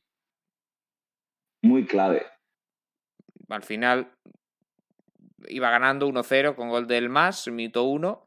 A partir de ahí, Quincy Proms hace el. Quincy Proms hace el empate, eh, en este caso, y, y después ya cae uno tras otro. Al final también, mm, bueno, pues eh, logra de alguna manera eh, acercarse con ese gol de Osimen, pero es ya en el 94, o sea, en realidad estaba, estaba resuelto. Ignatov en el 80, es cierto que Kofriez es expulsado en el 82, aún así, en el 90 marca Proms el 1-3 y Osimen acortó en el 94 ya sin... Bueno, iba a decir ya sin tiempo, pero he visto que en el 90 más 10 hubo una amarilla. Así que tiempo hubo en el Diego Armando Maradona, mucho descuento, algo a lo que nos estamos acostumbrando. Neil, el Spartak, Sí, eh, bueno, pues tres puntos muy importantes, evidentemente, en el Maradona. No, muy sorprendente. Muy sorprendente porque el Napoli lleva 6 de 6 en Serie A. Eh, al final la expulsión yo creo que afecta muchísimo. Es un conjunto donde todos los jugadores intervienen en el juego. Entonces, si no tienes uno, los reajustes eh, tácticos se quedan un poco descolgados. Y de hecho es que había empezado marcando con, con el free y demás. Eh, bueno, también te digo que creo que se equivoca en no meter a un pivote. Zambo Anguisa está siendo un jugador muy importante en el equipo, el ancla para darle sentido al juego. Y salió con, con esto, Fabián Ruiz, Elmas y Zielinski. Entonces el ancla seguramente fue Fabián Ruiz y está claro que no es su mejor posición. Yo creo que esto fue parte de, de- del error de la derrota, más allá de quedarse con uno menos. eh, casi todo pasa por, por esta decisión táctica. Y luego arriba tampoco estaba Oshimen, tampoco metió a Irving Lozano, que es suplente en Liga, que podía haber puesto. Así que mucho mérito la victoria de- del Spartak, pero aún así algún que otro error de, de Spalletti en la alineación. Queda el grupo con Legia 6 puntos, Spartak Moscú 3, Napoli 1 y Leicester 1, como decíamos todo al revés, pero todavía queda mucho. Grupo D, Fenerbahce 0, Olympiacos 3 y Royal Antwerp 0, Eintracht de Frankfurt 1. Bueno, eh, victoria sorprendente del, del Olympiacos, ¿no? Sí, sobre todo por la contundencia. Al Muy final, sorprendente. marcó Tiquiño, marcó Masuras por partida doble y yo no sé si, si Fenerbahce es que eh, tiene un equipo peor que otros años, es que hicieron un, un mal partido, es cierto que tenía algunas, algunas bajas, con- pero bueno, contundente. O sea, yo no me esperaba esta magnitud. Es decir, que jugó, Luis Gustavo estuvo en el 11, eh, Atila Salay, el defensor, Ener Valencia. Bueno, es lo que Es que no se quedan con menos, ni mucho menos. A ver, realmente tampoco es el resultado más claro de la historia, pero sí que es cierto que rematan nueve veces a portería y el Fenerbahce 15, pero tres solo a portería. Entonces las llegadas de Olympiacos fueron con, con más calidad, ¿no? Exacto, con el doblete de, de más obras. Exacto. Sí. Y después. Es que es un equipo al final que los dos juntan mucha experiencia y jugadores de destellos, ¿no? Eh, por ejemplo, Diego Rossi cedido por Los Ángeles Fútbol Club en el Fenerbahce. Un Fenerbahce que salió con solo dos turcos. Eh, pero bueno, creo que es una derrota que va a doler bastante. Y el Eintracht, que Encima es por el, el, por, el, por el duelo Turquía-Grecia. Sí, sí. el Eintracht, que es el favorito del grupo, ganó de penalti en el 91. Marcó Gonzalo Sí. Paciencia. Bueno, el partido se alargó bastante porque hubo. Aquí veo tarjetas hasta en el 97. Sí, sí, bueno, en el anterior era hasta, el hasta el 91. 100, así que ya no me sorprende. En el 98 me sale mi una, sí, sí. Pero bueno, de penalti en el 91 marcó, marcó Gonzalo Paciencia, Nil y, y. y bueno, parece que Olympiacos y Eintracht se escapan, ¿no? O al menos es Sí, la bueno, sensación. al final el Amberes es un equipo que se te puede llegar a atascar. En la primera jornada ya, ya fue así, de hecho, eh, porque Olympiacos ganó en el último minuto prácticamente. Sí, dos derrotas en, En el en- en el, 87. sí, dos derrotas en el tramo final para, para Amberes. Eh, Duro, le queda poco, cierto jugar un ante poco duro y triste. le queda Amberes que, le queda jugar contra Fenerbahce, que es a priori el más débil del grupo, quizá.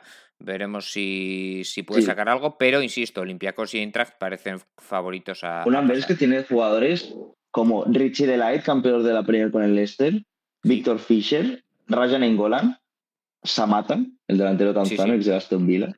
O sea, no es, no es un mal equipo, ni mucho menos. No, no. Bueno, pues la tabla está con Olympiacos 6, Eintracht 4, Fenerbahce 1, Amberes 0. Veremos en las próximas jornadas cómo evoluciona el grupo D. En el grupo E, el grupo Ultra, Lazio 2, Lokomotiv 0 y Marsella 0, Galatasaray 0. Nunca mejor dicho el grupo Ultra, ¿eh? Sí, sí. cualquiera de las cuatro aficiones son bastante peligrosas. Eh, bueno, Galatasaray un empate en el Velodrome es un puntazo, la verdad. Un Marsella que, bueno, no ha empezado mal la temporada, pero Sí, pero en Europa League, que si le- dos partidos, dos empates. No, y vienen de perder contra el Lens y se atascan mucho los partidos. Es una plantilla que a mí no me termina de convencer. Gendusi me parece un jugador bastante limitado. Luego no tienen los nueve, juegan con Harit y Payet, que son como jugar con dos falsos nueves. Eh, bueno, pues eso. Jugó Kevin de la Fuente de suplente, viene siendo titular. También rotó bastante porque eh, Boacar Camara suplente, Gerson suplente, eh, bastantes jugadores que vienen siendo titulares. Entró Arkadiusz Milik, que tiene que ir, ir jugando poco a poco, es el único ariete real que tienen. Y un Galatasaray que salió más a aguantar un resultado, la verdad. Solo un tiro a puerta, 35 de posesión, Sí, sí. también con bastantes bajas. Así que bien. Buen punto para Galata, la Lazio con goles de Basic y Patric. Ganó al Lokomotiv. Sí, asistencia de Pedro, que ha empezado muy bien la temporada. Eh, Tom Basic, el ex del Girondins de Burdeos. Así que, bueno, un Lokomotiv de Moscú que, si no me equivoco, en la primera jornada empatado en el último minuto entre Marsella Sí.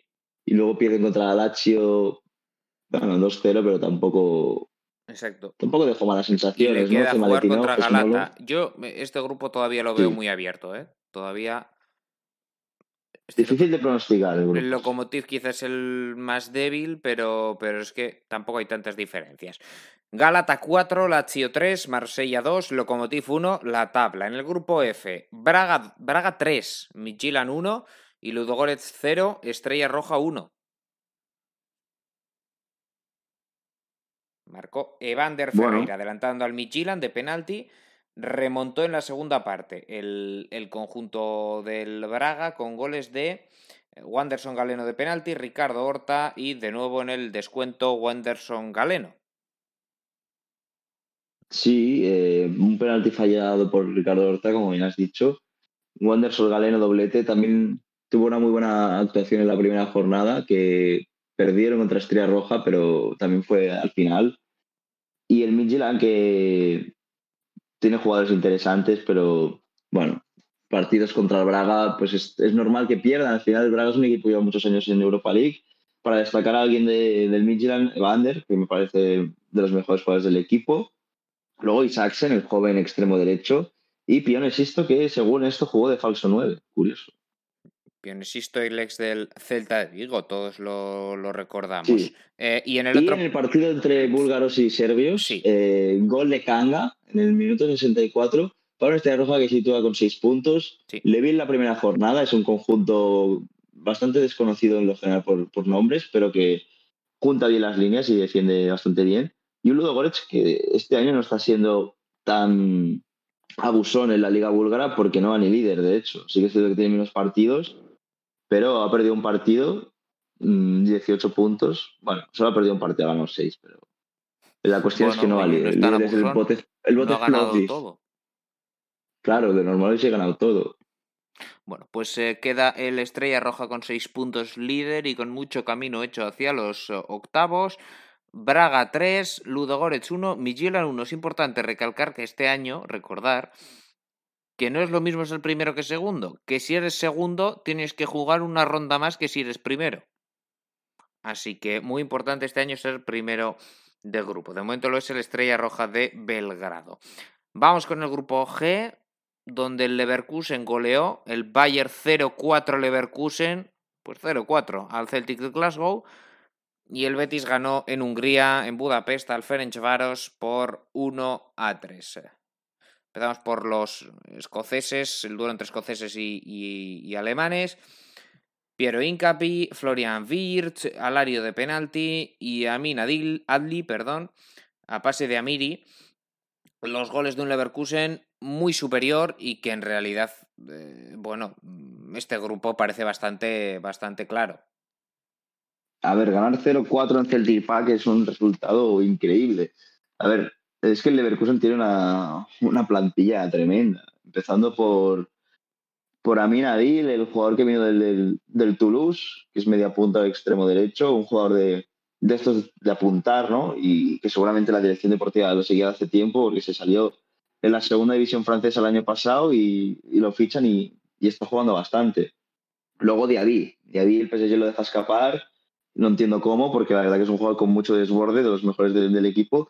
Florian Wirtz, que creo que es del 2003, y ya tiene un valor de mercado de cerca de los 80 millones, en media punta. No sé, un equipo muy joven arriba, con jugadores como Demirbay y Arangui dando la experiencia en el doble pivote, con un lateral como Frimpong también muy interesante, con Baker que ha venido del PSG, que en, en ataque es muy bueno, en defensa deja, deja carencias, así que Leverkusen que puede llegar a ser un candidato claro a ganar la Europa League para mí. Puede serlo, sin duda. Eh, de momento se disputará el primer puesto del grupo a priori con el Betis. Como hemos dicho, ganó 1-3 el conjunto de Pellegrini en buena racha. Tengo ganas de ver ese partido, ¿eh? el Leverkusen Betis. Fe- pues eh, tres semanas quedan. Fekir para el Betis del 0-1. Mirto Uzuni empatado al borde del descanso. Después gol en propia puerta de Wingo en el 76 y sentenció Tello en el 95. El Betis que con ciertos problemas, no con una versión brillante, pero ganó. Sí, al final el Ferencváros eh, tuvo la fortuna de un error de Petzela para irse con el empate a uno en el, al descanso, con el gol de Ucini. Ujú. Y un Ferencváros que ya había tres años seguidos en competición europea. Los tres ha jugado contra equipos españoles. Contra Español, le recuerdo en Europa League. El año pasado Barça en Champions y ahora contra el Betis en Europa League otra vez. Tiene a los hermanos Enmae, que son marroquíes, que son jugadores interesantes.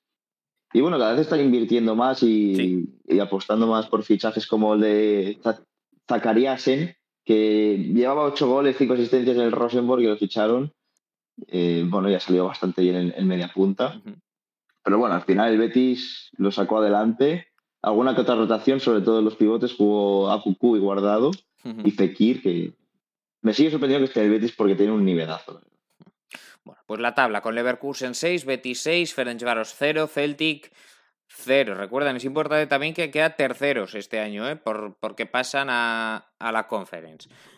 Y el último grupo de la Europa League, Nil, el H, Genk 0, Dinamo Zagreb 3 y West Ham 2, Rapid Viena 0.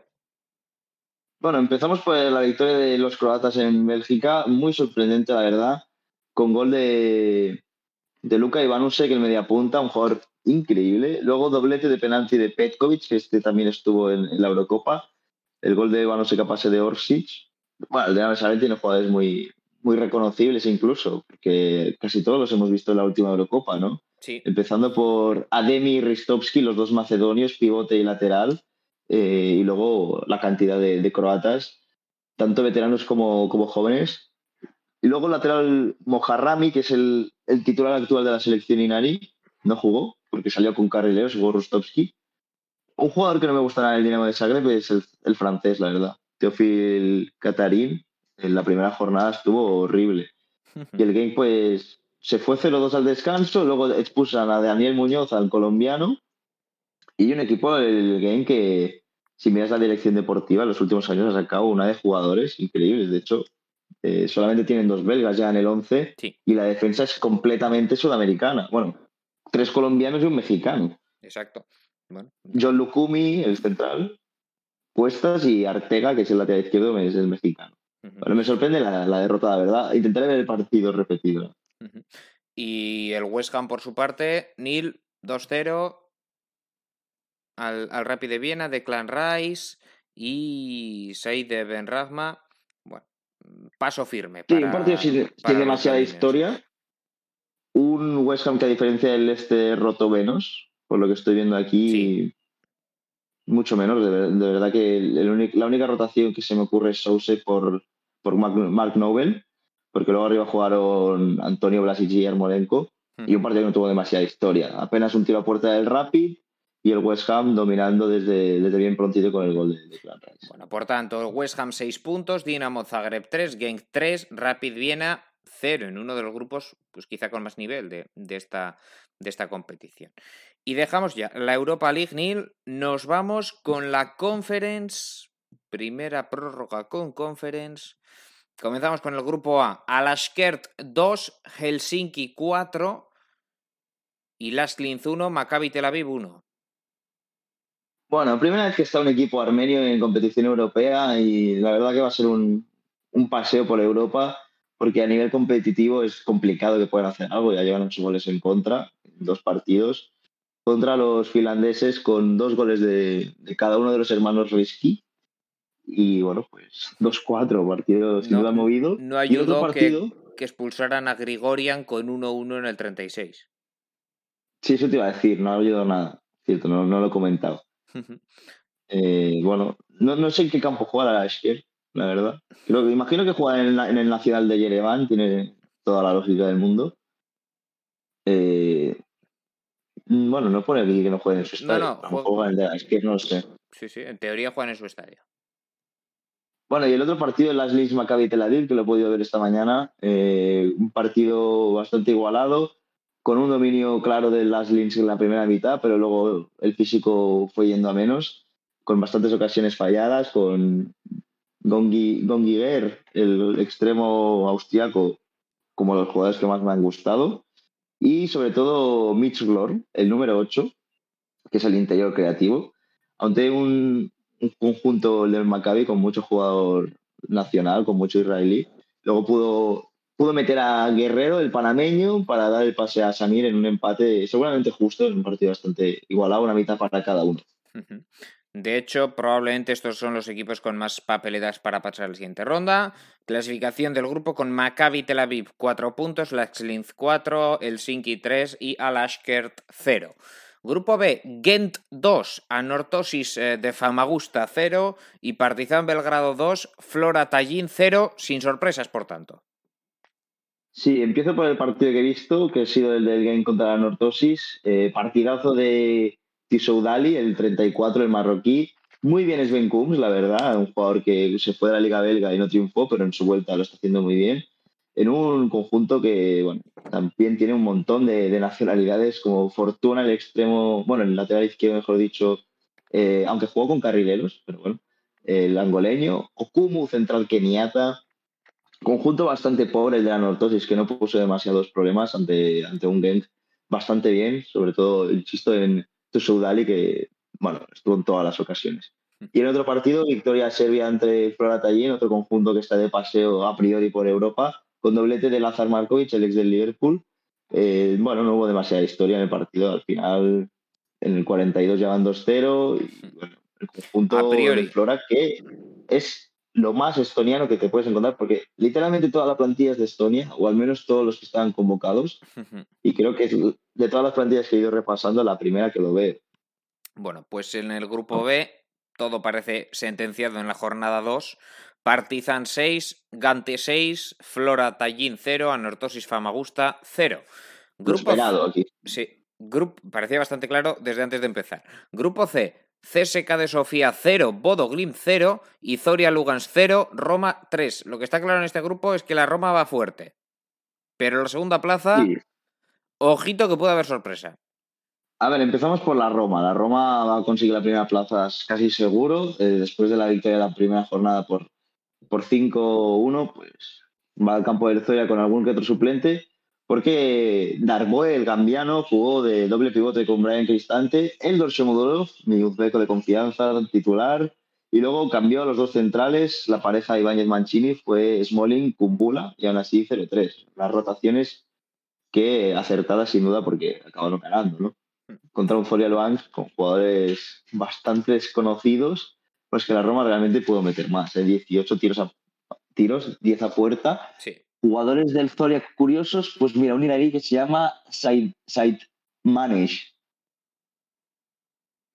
Sa, Sayat Manesh, bueno, extremo Bueno, por si quiere apuntar. Y el otro partido, que es el, el que he visto, eh, partido muy interesante pese al 0-0, por ver cómo, cómo carbura este Bodo Glimt, que es un equipo muy interesante con muchos jóvenes que pudo ganar la Liga Noruega ante todo pronóstico. Eh, en la primera piedad, el CSK tuvo algunas llegadas, sobre todo por su perfil derecho, con, con Yomov, uno de los pocos búlgaros, ante el Bodo Glimt, que es un equipo súper noruego. Podemos destacar aquí a Patrick Berg, el pivote, que va con la absoluta noruega también, a, a Bjork en el lateral izquierdo. Se marchó retirado Ulrich Salnes, espero que no sea nada, porque es un jugador bastante importante, pero bueno, puede jugar Hugo Veldes desde, desde el banquillo. Y sin duda el mejor del partido, para mí al menos, fue Solbakken. Hola Solbakken, el extremo diestro, dando muchos desmarques en profundidad y creando más de una ocasión. Quizá el Bodo en la segunda pudo obtener algún gol, no fue así, pero cuatro puntos. En la primera jornada Mm. le dieron un baño al Zoria, en la segunda estuvieron bastante bien fuera de casa. Veremos qué hacen en la tercera. Bodo Glimt Roma, el 21 de octubre, día de mi Claro. cumpleaños. Si alguien me quiere regalar ir a ver este partido, seguramente sería el hombre más feliz del mundo. Eh, desde luego que con el que el Bodo Glimt de momento sueña, pero claro, hay que tener en cuenta que es el que todavía no ha jugado con la Roma. Ah, por ello, en la tabla, Roma 6, Bodo Glimt 4, Yo CSK creo que le Sofía, pueden rascar un empate, ¿eh? CSKA Sofía 1 y Zoria 0. Sí. Ah, bueno, Y para terminar, le pueden rascar un empate en su casa. Sobre todo teniendo en cuenta la temperatura ya en octubre ahí. veremos. Eh, yo creo que la Roma hace 18 puntos en este grupo. Pero Nada, yo creo que se deja con un empate de última jornada. o algo. veremos qué, qué es lo que ocurre. Pero muy abierta la segunda plaza, ¿eh? Grupo D. AZ Alkmaar 1, Jablonec 0 y Cluj 1, Randers 1. Bueno, empezamos por el partido de- del Cluj mismamente ante el Randers. Dos empates del Randers. Eh, bueno, típico partido de, del Cluj, la verdad. Un equipo de mucha contención, el de Petrescu, que no le gusta proponer demasiado, pero claro, contra equipos como el Randers deberían hacerlo y aún así no lo hizo, porque la posesión fue para los, daneses. Eh, creo que el empate para el Randers es un buen resultado y para el Cluj no, porque venían de perder ante el Jablonec, empatan en casa contra posiblemente el conjunto más sencillo por la poca experiencia, porque el Randers está debutando en Europa, el Jablonec ya, ya lo hemos visto en Europa alguna vez, sí que se quedan con un punto. Y el otro partido que sí que es el que vi, los he ido viendo repetidos a lo largo de, de ayer noche y esta mañana. Eh, bueno, destacar el partidazo que se hizo Jesper Karlsson, el extremo izquierdo de, de la Z Almar, un jugador que también ha ido ya con la absoluta sueca. Eh, Gudmundsson, que también le vimos a, con la selección de Islandia en la Euro del 2016, seguro que le recuerdas, era muy joven, Sí. sigue siendo joven, creo que tiene 22, 23. eh, te lo miro, mira, es del, es del 97, tiene 24. Bueno, teniendo en cuenta que estuvo en 2016, Sí, tenía muy joven. 19, sí, sí. Sí, sí, sí, sí. Bueno, eh, marcó y todo eh, en un partido donde el AZ estuvo bien, pero concedió alguna que otra ocasión bastante, eh, bueno, bastante ahorra- ahorrable, ¿no? Que Sí. se la podían haber ahorrado. Exacto. Ante un, un Jablonec que es un equipo completamente checo, excepto algún eslovaco, pero bueno, viene a ser lo mismo por, por Checoslovaquia. Entonces, el mejor jugador Pilar, el extremo izquierdo de 32 años, pero bueno, es un equipo bastante veterano que no ha arrancado bien en la Liga Checa, creo que van, van octavos en, en Liga Checa. No, décimos, décimos, peor aún, décimos de 16 equipos. No ha empezado bien el Jablonec. De todas formas, este grupo D es probablemente uno de los más débiles, de los más flojos de la competición. Uno de los más, no digo que sea el más. Lo cual lo deja muy abierto. La Z es favorito, de hecho es líder, cuatro puntos. Pero la segunda plaza puede caer para cualquier lado. Jablonec 3, Randers 2, Cluj 1. Veremos quién avanza en este grupo D. Nos queda la mitad de la conference, nada más para terminar esta prórroga. Tenemos Fey- eh, Grupo E, Feyenoord 2, Slavia Praga 1 y Unión Berlín 3, Maccabi Haifa, en el que es el grupo de la muerte de la conference. Sí, un grupo con mucho nivel, sobre todo por el Slavia que ha ido de Champions a Europa League y este año Conference. Parece que cada año retrocede una, una competición europea. No hay una cuarta, sino a lo mejor el año que viene acabaría allí.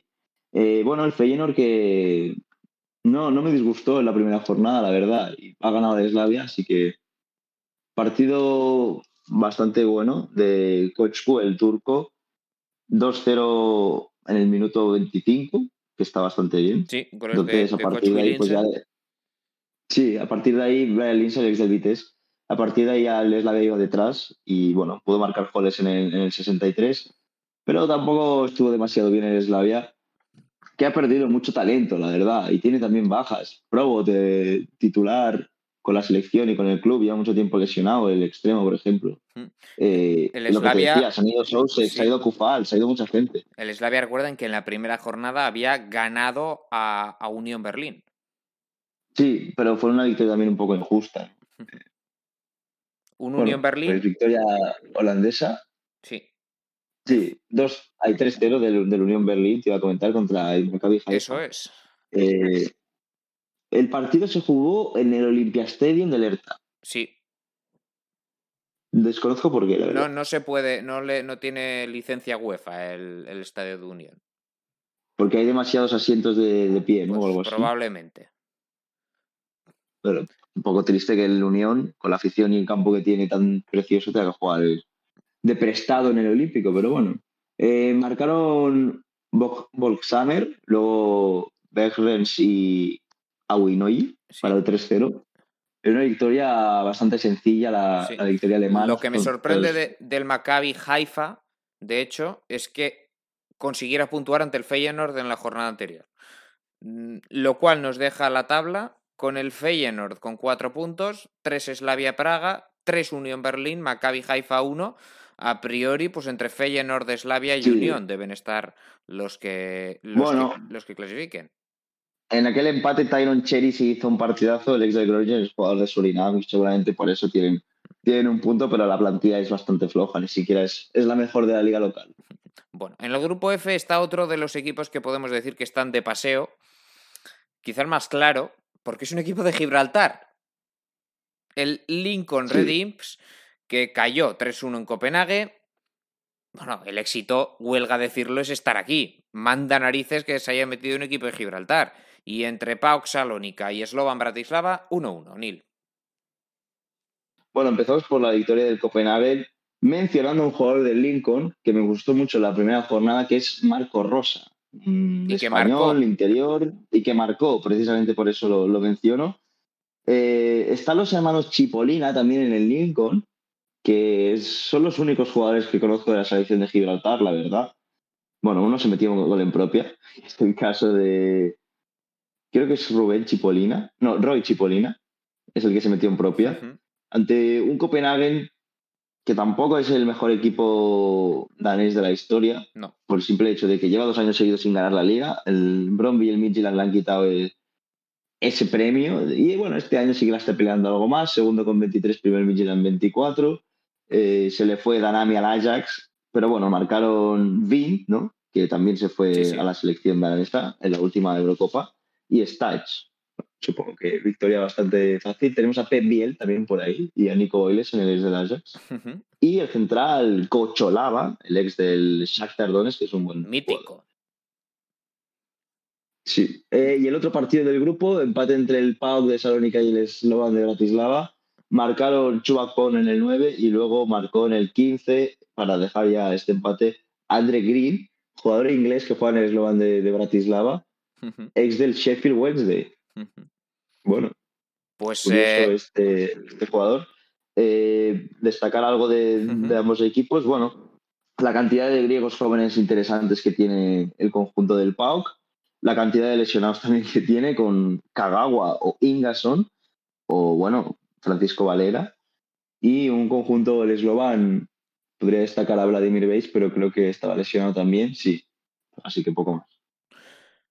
en el grupo F, por tanto, la tabla con Copenhague 6 puntos, PAOK 4, Slovan de Bratislava 1, Lincoln Redims 0. Es mm, a priori la, la Copenhague yo creo debería pasar la segunda plaza entre Slovan y PAOK. De momento la diferencia entre ambos es que el Slovan no ha jugado aún contra el equipo de Gibraltar, por tanto, en la próxima jornada podría igualarle si no puntúa PAOK ante Copenhague. Nos vamos ya con el penúltimo grupo, el G. Tottenham 5, Mura 1 y Vitesse 1, Rennes 2. Eh, esta vez sí, el Tottenham ganó. Sí. Bueno, a ver, la primera jornada de empate contra el Rennes fuera de Sí, casa. Era el partido más difícil de todo, de, todo, de los seis para Sí. el Tottenham. Bueno, pues marcaron Dele Ali en el 4 y Lo Celso en el 8 para poner un 2-0 comodísimo. Luego Kous en el 53 para el Mura. Harry Kane a pase de, de Lucas Mora en el 68. Otra vez Harry Kane a pase de Sol. Y otra vez Harry Kane a Sí, pase de Lo Celso. Primer hat-trick de la historia. Primer hat-trick de la historia de la conference lo firma Harry Kane. Ah, ah, Creo, ahí, creo que ahí es nada. ni cotizaba que iba a ser el primero. Más viendo el grupo. Sí. Aparte entró en el 59 y se cascó un hat-trick. Y, O sea, jugó solo media hora y le dio tiempo para hacer tres goles. y el Rennes, además, por su parte, que es el otro, el favorito yo creo que para quedar segundo, ganó 1-2 al Vitesse. Sí, este partido lo he acabado antes de empezar el programa. Eh, bueno, entró Sulemana y cambió todo. El jugador ga- ganés que ha venido del North Giant Para dar un toque de, de calidad a este equipo. Y en la primera pintada estuvo bastante bien el, el Vitesse, estuvo muy bien Openda, pero no sé qué pasó en el descanso. Nada más empezar la segunda mitad, penalti a favor de- del Rennes, eh, lo transformó Virasi y luego, como bien he dicho, Sulemana en el 70 para, para dar la victoria. Antes, perdona que no le comentaba, había marcado Witek en el, en el 30 Ujú. un Rennes que tiene una plantilla muy, muy, muy joven. Por ejemplo, Truffert y Tachouna, los dos jugadores de la banda izquierda, tienen 19 años cada uno. Y si sigues indagando la plantilla, ves una, una tremenda juventud. Me gustaría comentar algo del Mura que nos lo hemos pasado, que fue el campeón raro de la Liga Eslovena, pero es que este año va quinto de 10 equipos y el líder es el Koper. Así que veremos si hay algún conjunto extraño de Eslovenia el año, el año que viene también por, eh, por Europa. Bueno, el Copper sería también campeón sorpresa. Normalmente Maribor y si no Olimpia. Pero, pero sí, sí. De momento, eh, el año pasado sorpresa y este año camino de, de lo mismo. En la tabla del grupo G de la Conference, Tottenham 4, Rennes 4, Vitesse 3 y el Mura pues con 0 puntos. Nada, nada extraño. Y el último grupo de esta competición, de la tercera en discordia, Grupo H con Basilea 4, Kairat Almaty 2 y con Omonia Nicosia 1, Karabaj 4. Por tanto, a priori, pues sin, sin sorpresas. Sí, bueno, el Karabaj que al final la experiencia se nota en este tipo de competiciones, pero no por ello tuvo que ponerse las pilas, porque en el minuto 40 marcó Lekjak y luego ya en el 52 marcó Ke- Keidi, que supongo que no es jugador de la NBA con este nombre. En el 73 Seidaev, Este en el sí se ha vacunado. 79 Sí, en el 79 Medvedev y en el 94 otra vez Keidi para el 1-4 de los azeríes en tierras chipriotas. En un conjunto del chipriota que, bueno, es el típico equipo que tiene batalleros de- del fútbol, por así decirlo, como eh, Bashiru, el ex del Malmo, el jugador de Comores, Hugo Khan, mítico, Sí, o como el español Jordi Gómez, que estuvo en su día en el Blackmoon Rovers sí, en algún otro equipo de la Premier, le recuerdo, en el Wigan puede ser. sí, ¿no? Con todos. El O Héctor. Juste. Está Héctor Turis el también, que no jugó. Sí, sí. Sí, está Francis Uzojo, el ex portero del Depor como segundo Sí, portero. en fin, hay, hay de todo en el, en el Omonia. Y el Karabakh es un equipo mucho más desconocido, pero con más calidad individual y con más, más juventud. Eh, Katie, pues brasileño, eh, el que metió el doblete. Y luego algún jugador como, como el senegalés eh, Wadji, que pagaron medio millón por él, Y que fue sustituido. Y luego Y el partido Basilea, grupo, que se Sí. puso 4-0 y después, bueno, pues el Kairat metió dos, pero Cabral, dos de Lange y Endoye, y en el minuto 50 esto iba 4-0. Después marcaron José Canté y Ricardo Alves de penalti hasta el 4-2 en San Jacob Park. Sí, bueno, José Canté, que es español, aunque parezca sorprendente. Bueno, guineano y español a la vez. Sí, y que- Estuvo en el Nastic, en el LG de Varsovia. Y el otro delantero que le acompaña, ojito, es Wagner Love. Mítico. Tremendo. Wagner Love que tiene que andar ya por los 40 años o algo así. Por, por cierto, el Kairat Almaty, la Sí. ciudad de Almaty, lo estoy mirando el otro día, tiene, tiene más habitantes que Barcelona prácticamente. Es Sí, sí, enorme, es- no, no es pensaba la- que fuera tan grande. Sin duda, e- era la capital de, de Kazajistán capital. sí. hasta la creación de Astana, ahora llamada Nur Sultán. Ah, le han cambiado el nombre, Astana. Sí, sí, es Nur Sultán desde hace un par de años, en, en honor a, bueno, el que había sido líder de, de Kazajistán desde la disolución de la Unión Soviética hasta, bueno, pues hasta hace un par de años, Nur Sultán Nazarbayev. Eh, pues le han puesto su nombre eh, a- Bueno. a, la capital. Pues para cerrar este partido del Basilea, simplemente destacar que vuelve a ir líder en la liga después de mucho tiempo y supongo que es por esto que estuvieron tan bien ante, ante el, el, Almaty, ¿no? Liga 8 partidos, 18 puntos, son líderes. El Young Boys un partido menos, segundo con 14. Pero es que llevan 3-4 años perdiendo la liga con bastante diferencia. Sí, Ya respecto al de, Boys. Exacto. de que vuelvan, sí, respecto al Boys. Que están Champions, por cierto. Cuatro puntos tienen. Karabaj y Basilea, uno Kairat Almaty y Omonia Nicosia. A priori sería lo lógico que azeríes y suizos fueran los que ocuparan las plazas de, de avanzar la siguiente ronda. Bueno, pues eh, esto ha sido el repaso a la Champions, a la Europa League, a la Conference y de alguno de estos equipos de Conference. Neil Córdoba nos trae, como no, el ojeador. Adelante, Neil, todo tuyo. Del Bodoglin, ¿verdad? Correcto, Joe. Cerramos el programa con el ojeador y bueno, había que tirar de, jugadores que he visto en conference y que ya tenía un poco vistos, pero los he acabado de, pulir. Y hoy hablamos del lateral izquierdo de Fredrik André Bjorkan, el lateral izquierdo del Bodo Glimt del 98, de, bueno, del 21 de, de agosto y que tiene 23 años actualmente. ¿no? Eh, es un jugador bastante ofensivo, donde deja alguna carencia ¿no? en el aspecto defensivo, pero es un, jugador con mucho desborde, que encara bien, que llega bien la línea de fondo, que se asocia bien cuando tiene que hacerlo, no es, un mucho pon, por así decirlo, es un jugador de, ir al espacio. Y en un Bodo Glimt, que mucha gente la apoda la Atalanta noruega, por el tipo de juego que, que juega, por la cantidad de goles que marcan, es un juego donde constantemente se busca el ataque, y es por ello que le, le veo en un futuro jugando de carrilero en una línea de tres centrales sobre todo porque en defensa no, no, me acaba de convencer. Es absolutamente canterano del Bodo Glimt. De hecho, si reparas la plantilla del Bodo Glimt verás que la mayoría son canteranos, lo cual tiene muchísimo mérito porque es todo a base de, de, producto propio. No hay una inversión económica realmente en el equipo. Simplemente un talento surgido de, de la propia ciudad de Bodo, que es un fiordo que está muy, muy al norte, no al nivel de Tromso, pero cerca. Así que bueno, este lateral izquierdo, que obviamente es zurdo, metro ochenta es una altura ideal para, para ser rápido y bueno por arriba a la vez. Y es que de hecho él ya va con la absoluta noruega. Debutó en junio de este mismo año, dos partidos ya con, con la absoluta. Y veremos dónde va, porque acaba contrato en diciembre. Y no tiene pinta de que vaya a renovar, así que veremos si en Navidades alguien se hace un regalo y se ficha hasta el lateral izquierdo de 23 años, Fredrik André Bjork. Apuntamos, apuntamos su nombre, no duda, el lateral izquierdo del Bodo Green, que además queda libre. Atentos todos, en diciembre, ¿eh? para el Barça quizá.